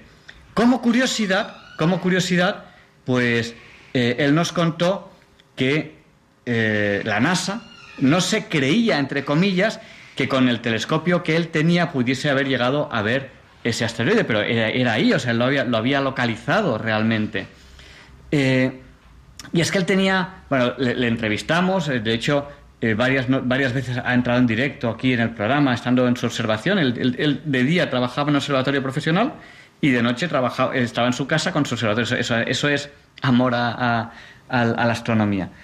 Y, el secreto por el cual él había conseguido que con un telescopio, entre comillas, casero, casero, pero estamos hablando de telescopios a lo mejor de, de 4.000, 5.000 euros, bueno, son telescopios que están muy bien, están muy bien, aunque sean caseros. El secreto con el cual él había conseguido mejorar muchísimo la imagen, aparte de que en esos telescopios ya uno no mira con el ojo, mira con ordenadores y tal, es que había colocado un muellecito muy largo, muy largo, muy largo, muy fino, muy fino, muy fino, que le quitaba todas las pequeñas vibraciones que tienen los telescopios caseros. Y entonces, con, eso había conseguido que un telescopio a lo mejor de 3.000 euros y tal, fuese casi como un telescopio prácticamente profesional de, de la NASA. Bueno, pues a lo mejor es esto a lo que nos referimos con ciencia ciudadana. Yo creo que sí, que es un magnífico ejemplo. Pero para las personas que no les guste o no tengan tanto interés por la astronomía, lo mismo ocurre con los ferrocarriles. Hay muchísimas personas que por, por afición a los ferrocarriles, por afición a las máquinas, sobre todo a las locomotoras antiguas de vapor, eh, dedican mucho tiempo a repararlas, a mantenerlas y después pues los fines de semana o los días de fiesta salen con esas locomotoras y hacen pequeñas rutas alrededor pues de alguna instalación donde llevan pues, a niños, a, familias. Es otro ejemplo, pero igual puede ocurrir con la biología. Las personas que pueden recoger datos sobre, sobre eh, un bosque o sobre el mar o sobre cualquier otro tema es un tema muy importante, es un tema muy útil que la mayor parte de los científicos profesionales eh, no tienen tiempo para hacer porque, porque tienen que hacer muchísimas otras cosas, entre otras dar clases, por ejemplo. Y la cuestión es que esas personas que tienen tiempo, que forman un grupo de amigos pueden verificar, por ejemplo, analizar pues, los residuos que llegan a las playas o los residuos que hay en un río o los residuos que se encuentran en ciertas eh, zonas protegidas, en ciertos bosques, exclusivamente por afición. Aprovechan para dar un paseo, aprovechan para hablar con sus amigos, aprovechan para crear una red, una comunidad y a la vez están realizando una actividad investigadora. Porque si recogemos residuos, por poner un ejemplo, y se clasifican y se contabilizan, esos datos son muy importantes porque no se ha hecho, esa- no se tenemos esa información de forma sistemática. Si se toman datos, por ejemplo, sobre los niveles de ruidos que hay en distintos entornos, este trabajo no se ha hecho de forma sistemática porque en general no es posible. Es caro, excepto que haya un problema concreto y hay que mandar unos equipos. Y ese tipo de acumulación de datos hecho por personas no profesionales, si se hace con la calidad suficiente, si se hace con rigor y los equipos que participan en ello son eh, serios, es decir, ponen cuidado en sus actividades, son datos muy, muy importantes y muy útiles para la sociedad. Estamos en Diálogos con la Ciencia, en Radio María. Estamos entrevistando al profesor Luis Ignacio Hojas.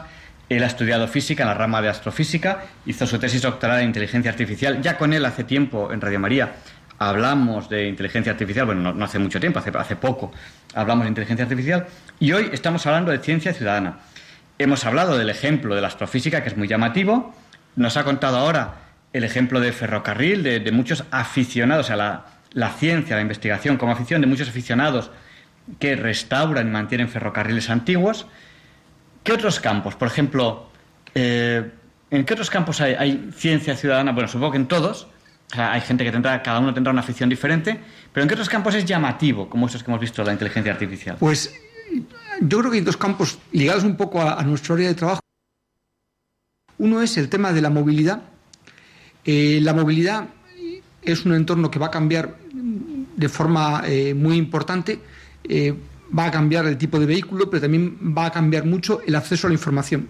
De hecho, hoy en día ya hay un, alto nivel de participación de todas las personas en la movilidad, porque cuando ponemos una aplicación en el coche o, en, el, móvil, en, el, en la ciudad, para conocer dónde está el autobús o cuáles son las zonas con atasco, en realidad lo que estamos haciendo las personas es colaborar unas con otras. Lo que pasa es que en este caso no es tanto ciencia ciudadana como aplicaciones que han desarrollado eh, habitualmente empresas para, eh, a cambio de la información que nosotros les proporcionamos, ellos poder vender unos servicios. Pero la base, la base de la colaboración es esa. Podemos estudiar la movilidad en un entorno, ver qué problemas se plantean, ver cómo afrontar esos problemas, discutirlos de forma racional, comentarlos, eh, eh, participar en los procesos de toma de decisión. Madrid Central, por ejemplo, con el tema de la movilidad es un ejemplo. Hay enormes discusiones, es un tema políticamente muy controvertido. El objetivo no es entrar en la controversia, el objetivo es darnos cuenta de que cuantas más personas participen, cuantas más personas tomen datos, cuantas más personas participen en el proceso de conocer, de analizar, de investigar cómo es la movilidad en un entorno, mejor será esa información y más útil nos sentiremos todos no es tanto tomar la decisión de se debe, se debe hacer de una manera o hacer de otra, que quizá para eso ya hay otras personas otros grupos, es participar en el análisis de lo que está ocurriendo. Y para eso necesitamos gente, gente que tome datos, gente que, que, que verifique cómo se encuentra eh, la movilidad real en un entorno, el número de usuarios, las personas que participan, la suciedad que se produce, el nivel de contaminación, ya sea con, con contaminación atmosférica con gases, ya sea con ruido, ya sea por otras variantes, la población, la fauna. Hay un tema muy interesante últimamente que es la fauna urbana. Los entornos urbanos se están llenando de animales salvajes. Y esto es un tema que en general pasa un poco desapercibido. Pensamos cuando vemos animales salvajes, pues eh, en ratas o en todo caso en palomas, que eh, en fin tienen unos problemas específicos. Pero hay otros muchos animales que conviven con nosotros y algunos con cierto riesgo. El caso más claro son los jabalís. En fin, la participación nos permitirá a todos ser útiles y nos permitirá a todos además sentirnos que estamos haciendo, que estamos construyendo un mundo mejor. Investigar en, en grupos por, por, por aficiones es un tema interesante. La ciencia ciudadana, o sea, tener como hobby, tener como hobby participar en este tipo de investigaciones. Eso es lo que estamos hablando hoy aquí en, en Radio María. Yo creo que hay otro ejemplo que también es muy llamativo y es todas estas personas, que son muchas, que tienen una, se han gastado un dinero, no mucho, no mucho porque no es caro, en una estación meteorológica que se puede conectar a Internet. Y eso da muchísimos datos meteorológicos y eso ha mejorado muchísimo la predicción del tiempo. ¿No? ¿Qué, nos puedes comentar a ese respecto? Pues el tema de las estaciones meteorológicas, desgraciadamente poco, porque, porque no trabajo en ese área y digamos no lo conozco mucho. Lo que me parece interesante es compartir. En el futuro la sociedad va a ser de aquellas personas que creen grupos para compartir. Evidentemente, uno puede compartir aficiones, jugar al fútbol, por poner un ejemplo, pero en este caso aquí lo que estamos hablando, lo que yo creo que es un tema muy positivo, es compartir las ganas de aprender, compartir que nuestro conocimiento, lo que estamos aprendiendo, lo conozcan aquellas personas que forman nuestro grupo. Y así apoyarnos en ellos, porque desgraciadamente muchísimas, muchísimas cosas no sabemos hacerlas. Eh, Yo todos los días tengo que preguntar a mis compañeros cómo hacer las cosas porque no sé hacer muchísimas cosas. Compartir, formar grupos, permite que aprendamos mucho, pero sobre todo además permite crear unos vínculos con otras personas y difundir el conocimiento de una forma muy eficaz. No hay que publicar artículos, que también está bien, por supuesto, pero puede ser otra forma que es compartir estos conocimientos en grupos, en redes, y sean redes meteorológicas, sean redes, por ejemplo, de sostenibilidad para análisis de las especies en un entorno o cualquier otro tipo de actividad. Temas, temas muy de moda. La evaluación ambiental. ¿Se avanza en ciencia ciudadana, en, evaluación ambiental? Yo doy clases eh, de la asignatura de evaluación de impacto ambiental. Es obligatorio que todos, todos los proyectos, los proyectos de ingeniería civil tengan un estudio de impacto ambiental. Es un tema delicado porque, aunque la ley es muy clara, sobre todo gracias a la normativa europea o las directivas europeas, eh, en la práctica, desgraciadamente, el proceso no es. Hay una normativa muy estricta, pero los niveles de participación en, la sociedad eh, española no, no es tan abierto como debería ser. Las sociedades anglosajonas y nórdicas tienen una costumbre o tienen unos hábitos de participación social en muchos temas muy alto.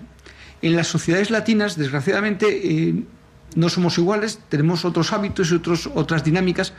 Desgraciadamente, la sostenibilidad y la evaluación ambiental debería pasar por altísimos niveles de participación.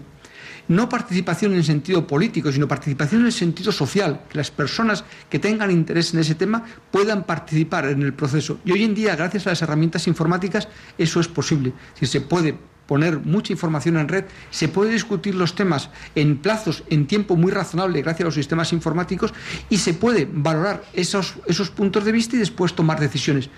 La participación es probablemente uno de los puntos más importantes en el futuro de la evaluación ambiental y además todavía desgraciadamente en, en España en particular eh, tiene que mejorar bastante en mi opinión.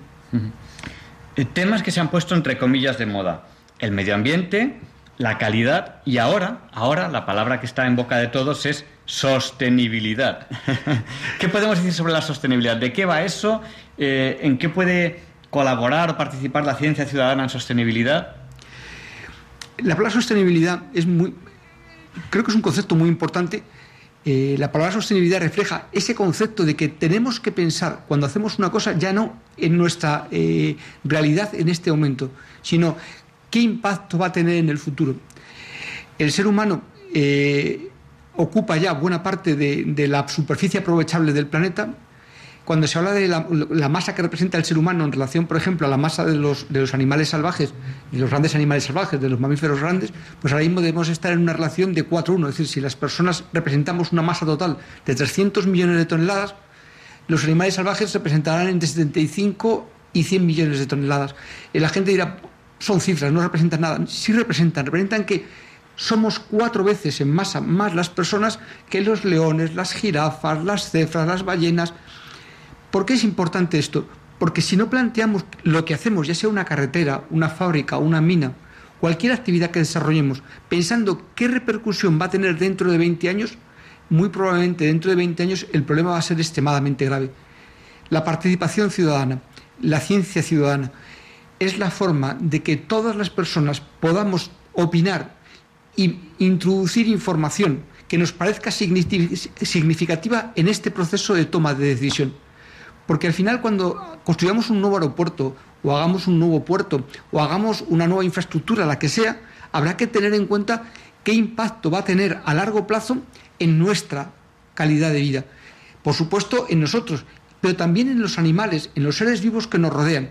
No podemos seguir explotando el planeta al ritmo que lo estamos haciendo porque sencillamente se nos está quedando pequeño. Hay personas más catastrofistas que consideran que ya hemos llegado a un nivel eh, eh, peligroso, otras que son más optimistas, pero el hecho real es que estamos creciendo de forma exponencial y hay que tomar decisiones, hay que empezar a tener en cuenta esos criterios de sostenibilidad, es decir, qué va a ocurrir con lo que estamos haciendo, qué repercusión va a tener a 20, 25, 30 años, para intentar de alguna forma aquilatar, limitar los problemas que van a aparecer, porque se están acumulando de forma exponencial. Pues para eso el ser humano es inteligente y, ahí es donde en diálogos con la ciencia ponemos siempre el énfasis. Hay que hacer las cosas pensando.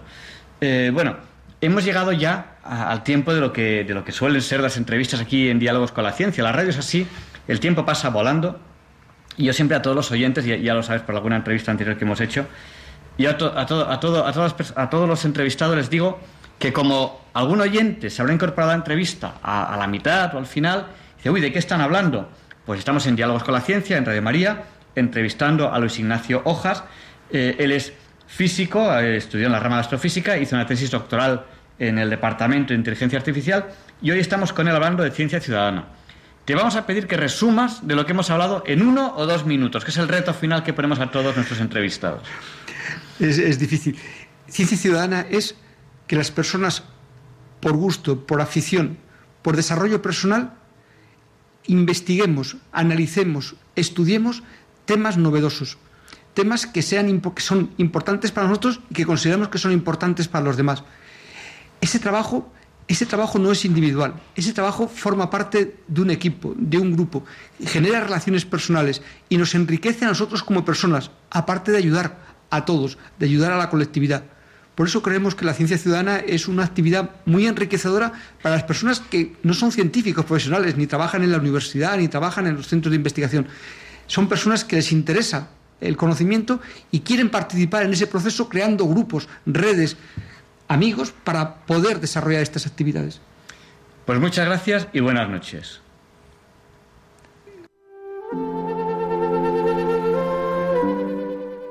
Está ya terminando este programa de hoy, 23 de agosto de 2019. Todavía nos quedan unos minutos, si ustedes consideran oportuno, para unas últimas llamadas. Si quieren participar en esta despedida del programa, si quieren unas últimas palabras en el programa, pueden llamarnos al 91 005 94 19. Se lo repetimos por si no tienen a mano papel o bolígrafo. 91 005 94 19. Pero tienen que hacerlo ya, porque quedan muy poquitos minutos de este programa de hoy, de Diálogos con la Ciencia. Nos comentaba, bienvenido de Madrid, en una de las llamadas que hemos tenido antes, que pusiésemos para reflexionar con ustedes esa escena final de la película Blade Runner, que es una película con mucho mensaje. Eh, se lo voy a poner solamente la parte del final y, y, otro día, otro día lo comentaremos, porque desde luego esto tiene mucho, mucho que decir. Escuchen bien esta escena final. Yo he visto cosas que vosotros no creeríais. Atacar naves en llamas más allá de Orión. He visto rayos de brillar en la oscuridad cerca de la puerta de Tannhausen.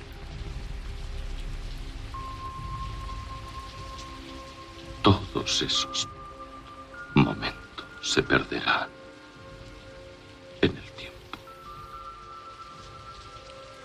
Como lágrimas en la lluvia. Es hora de morir.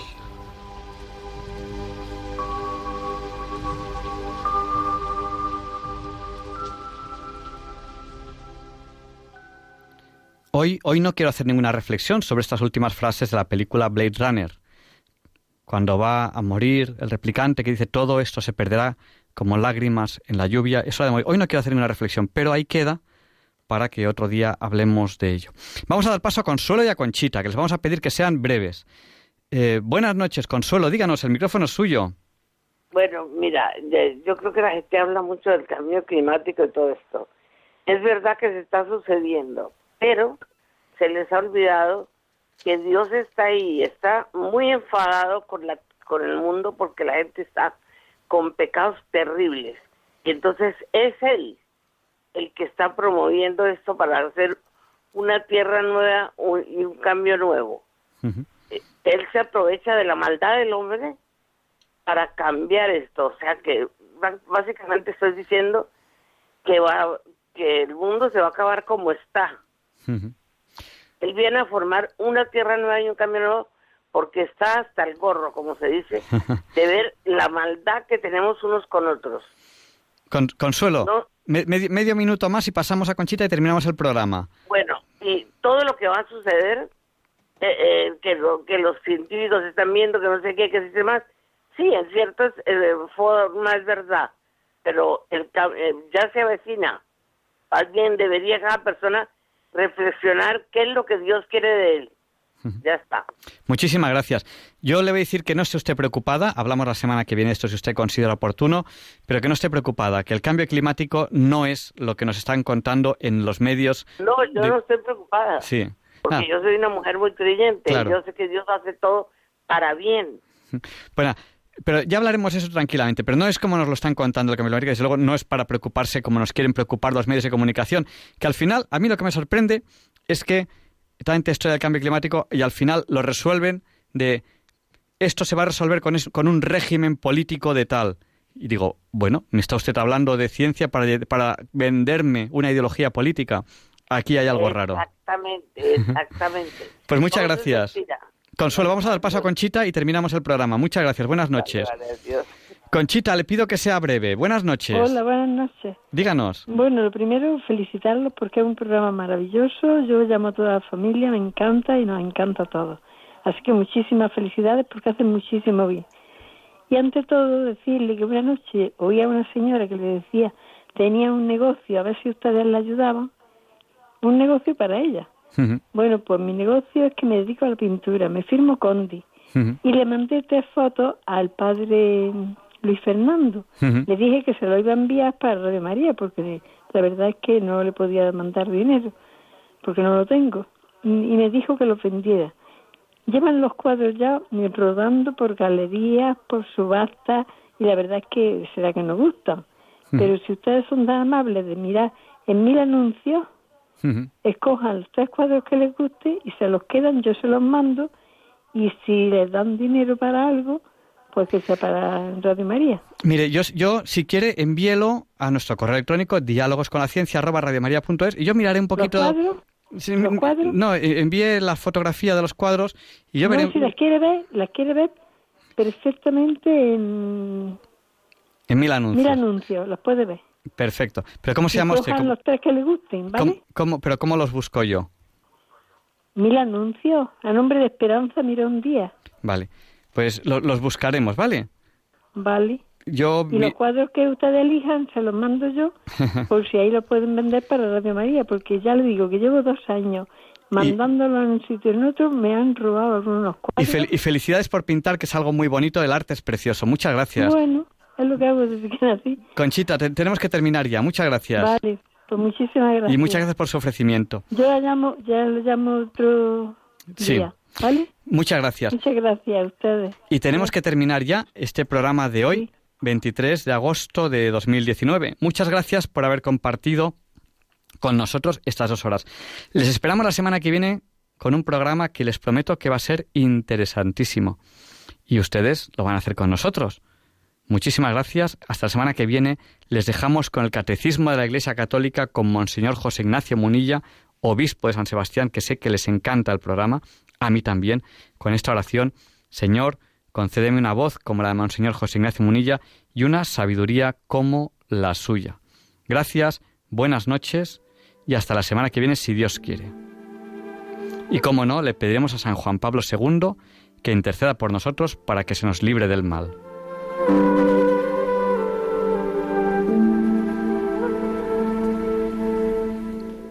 Y así concluye en Radio María el programa Diálogos con la Ciencia.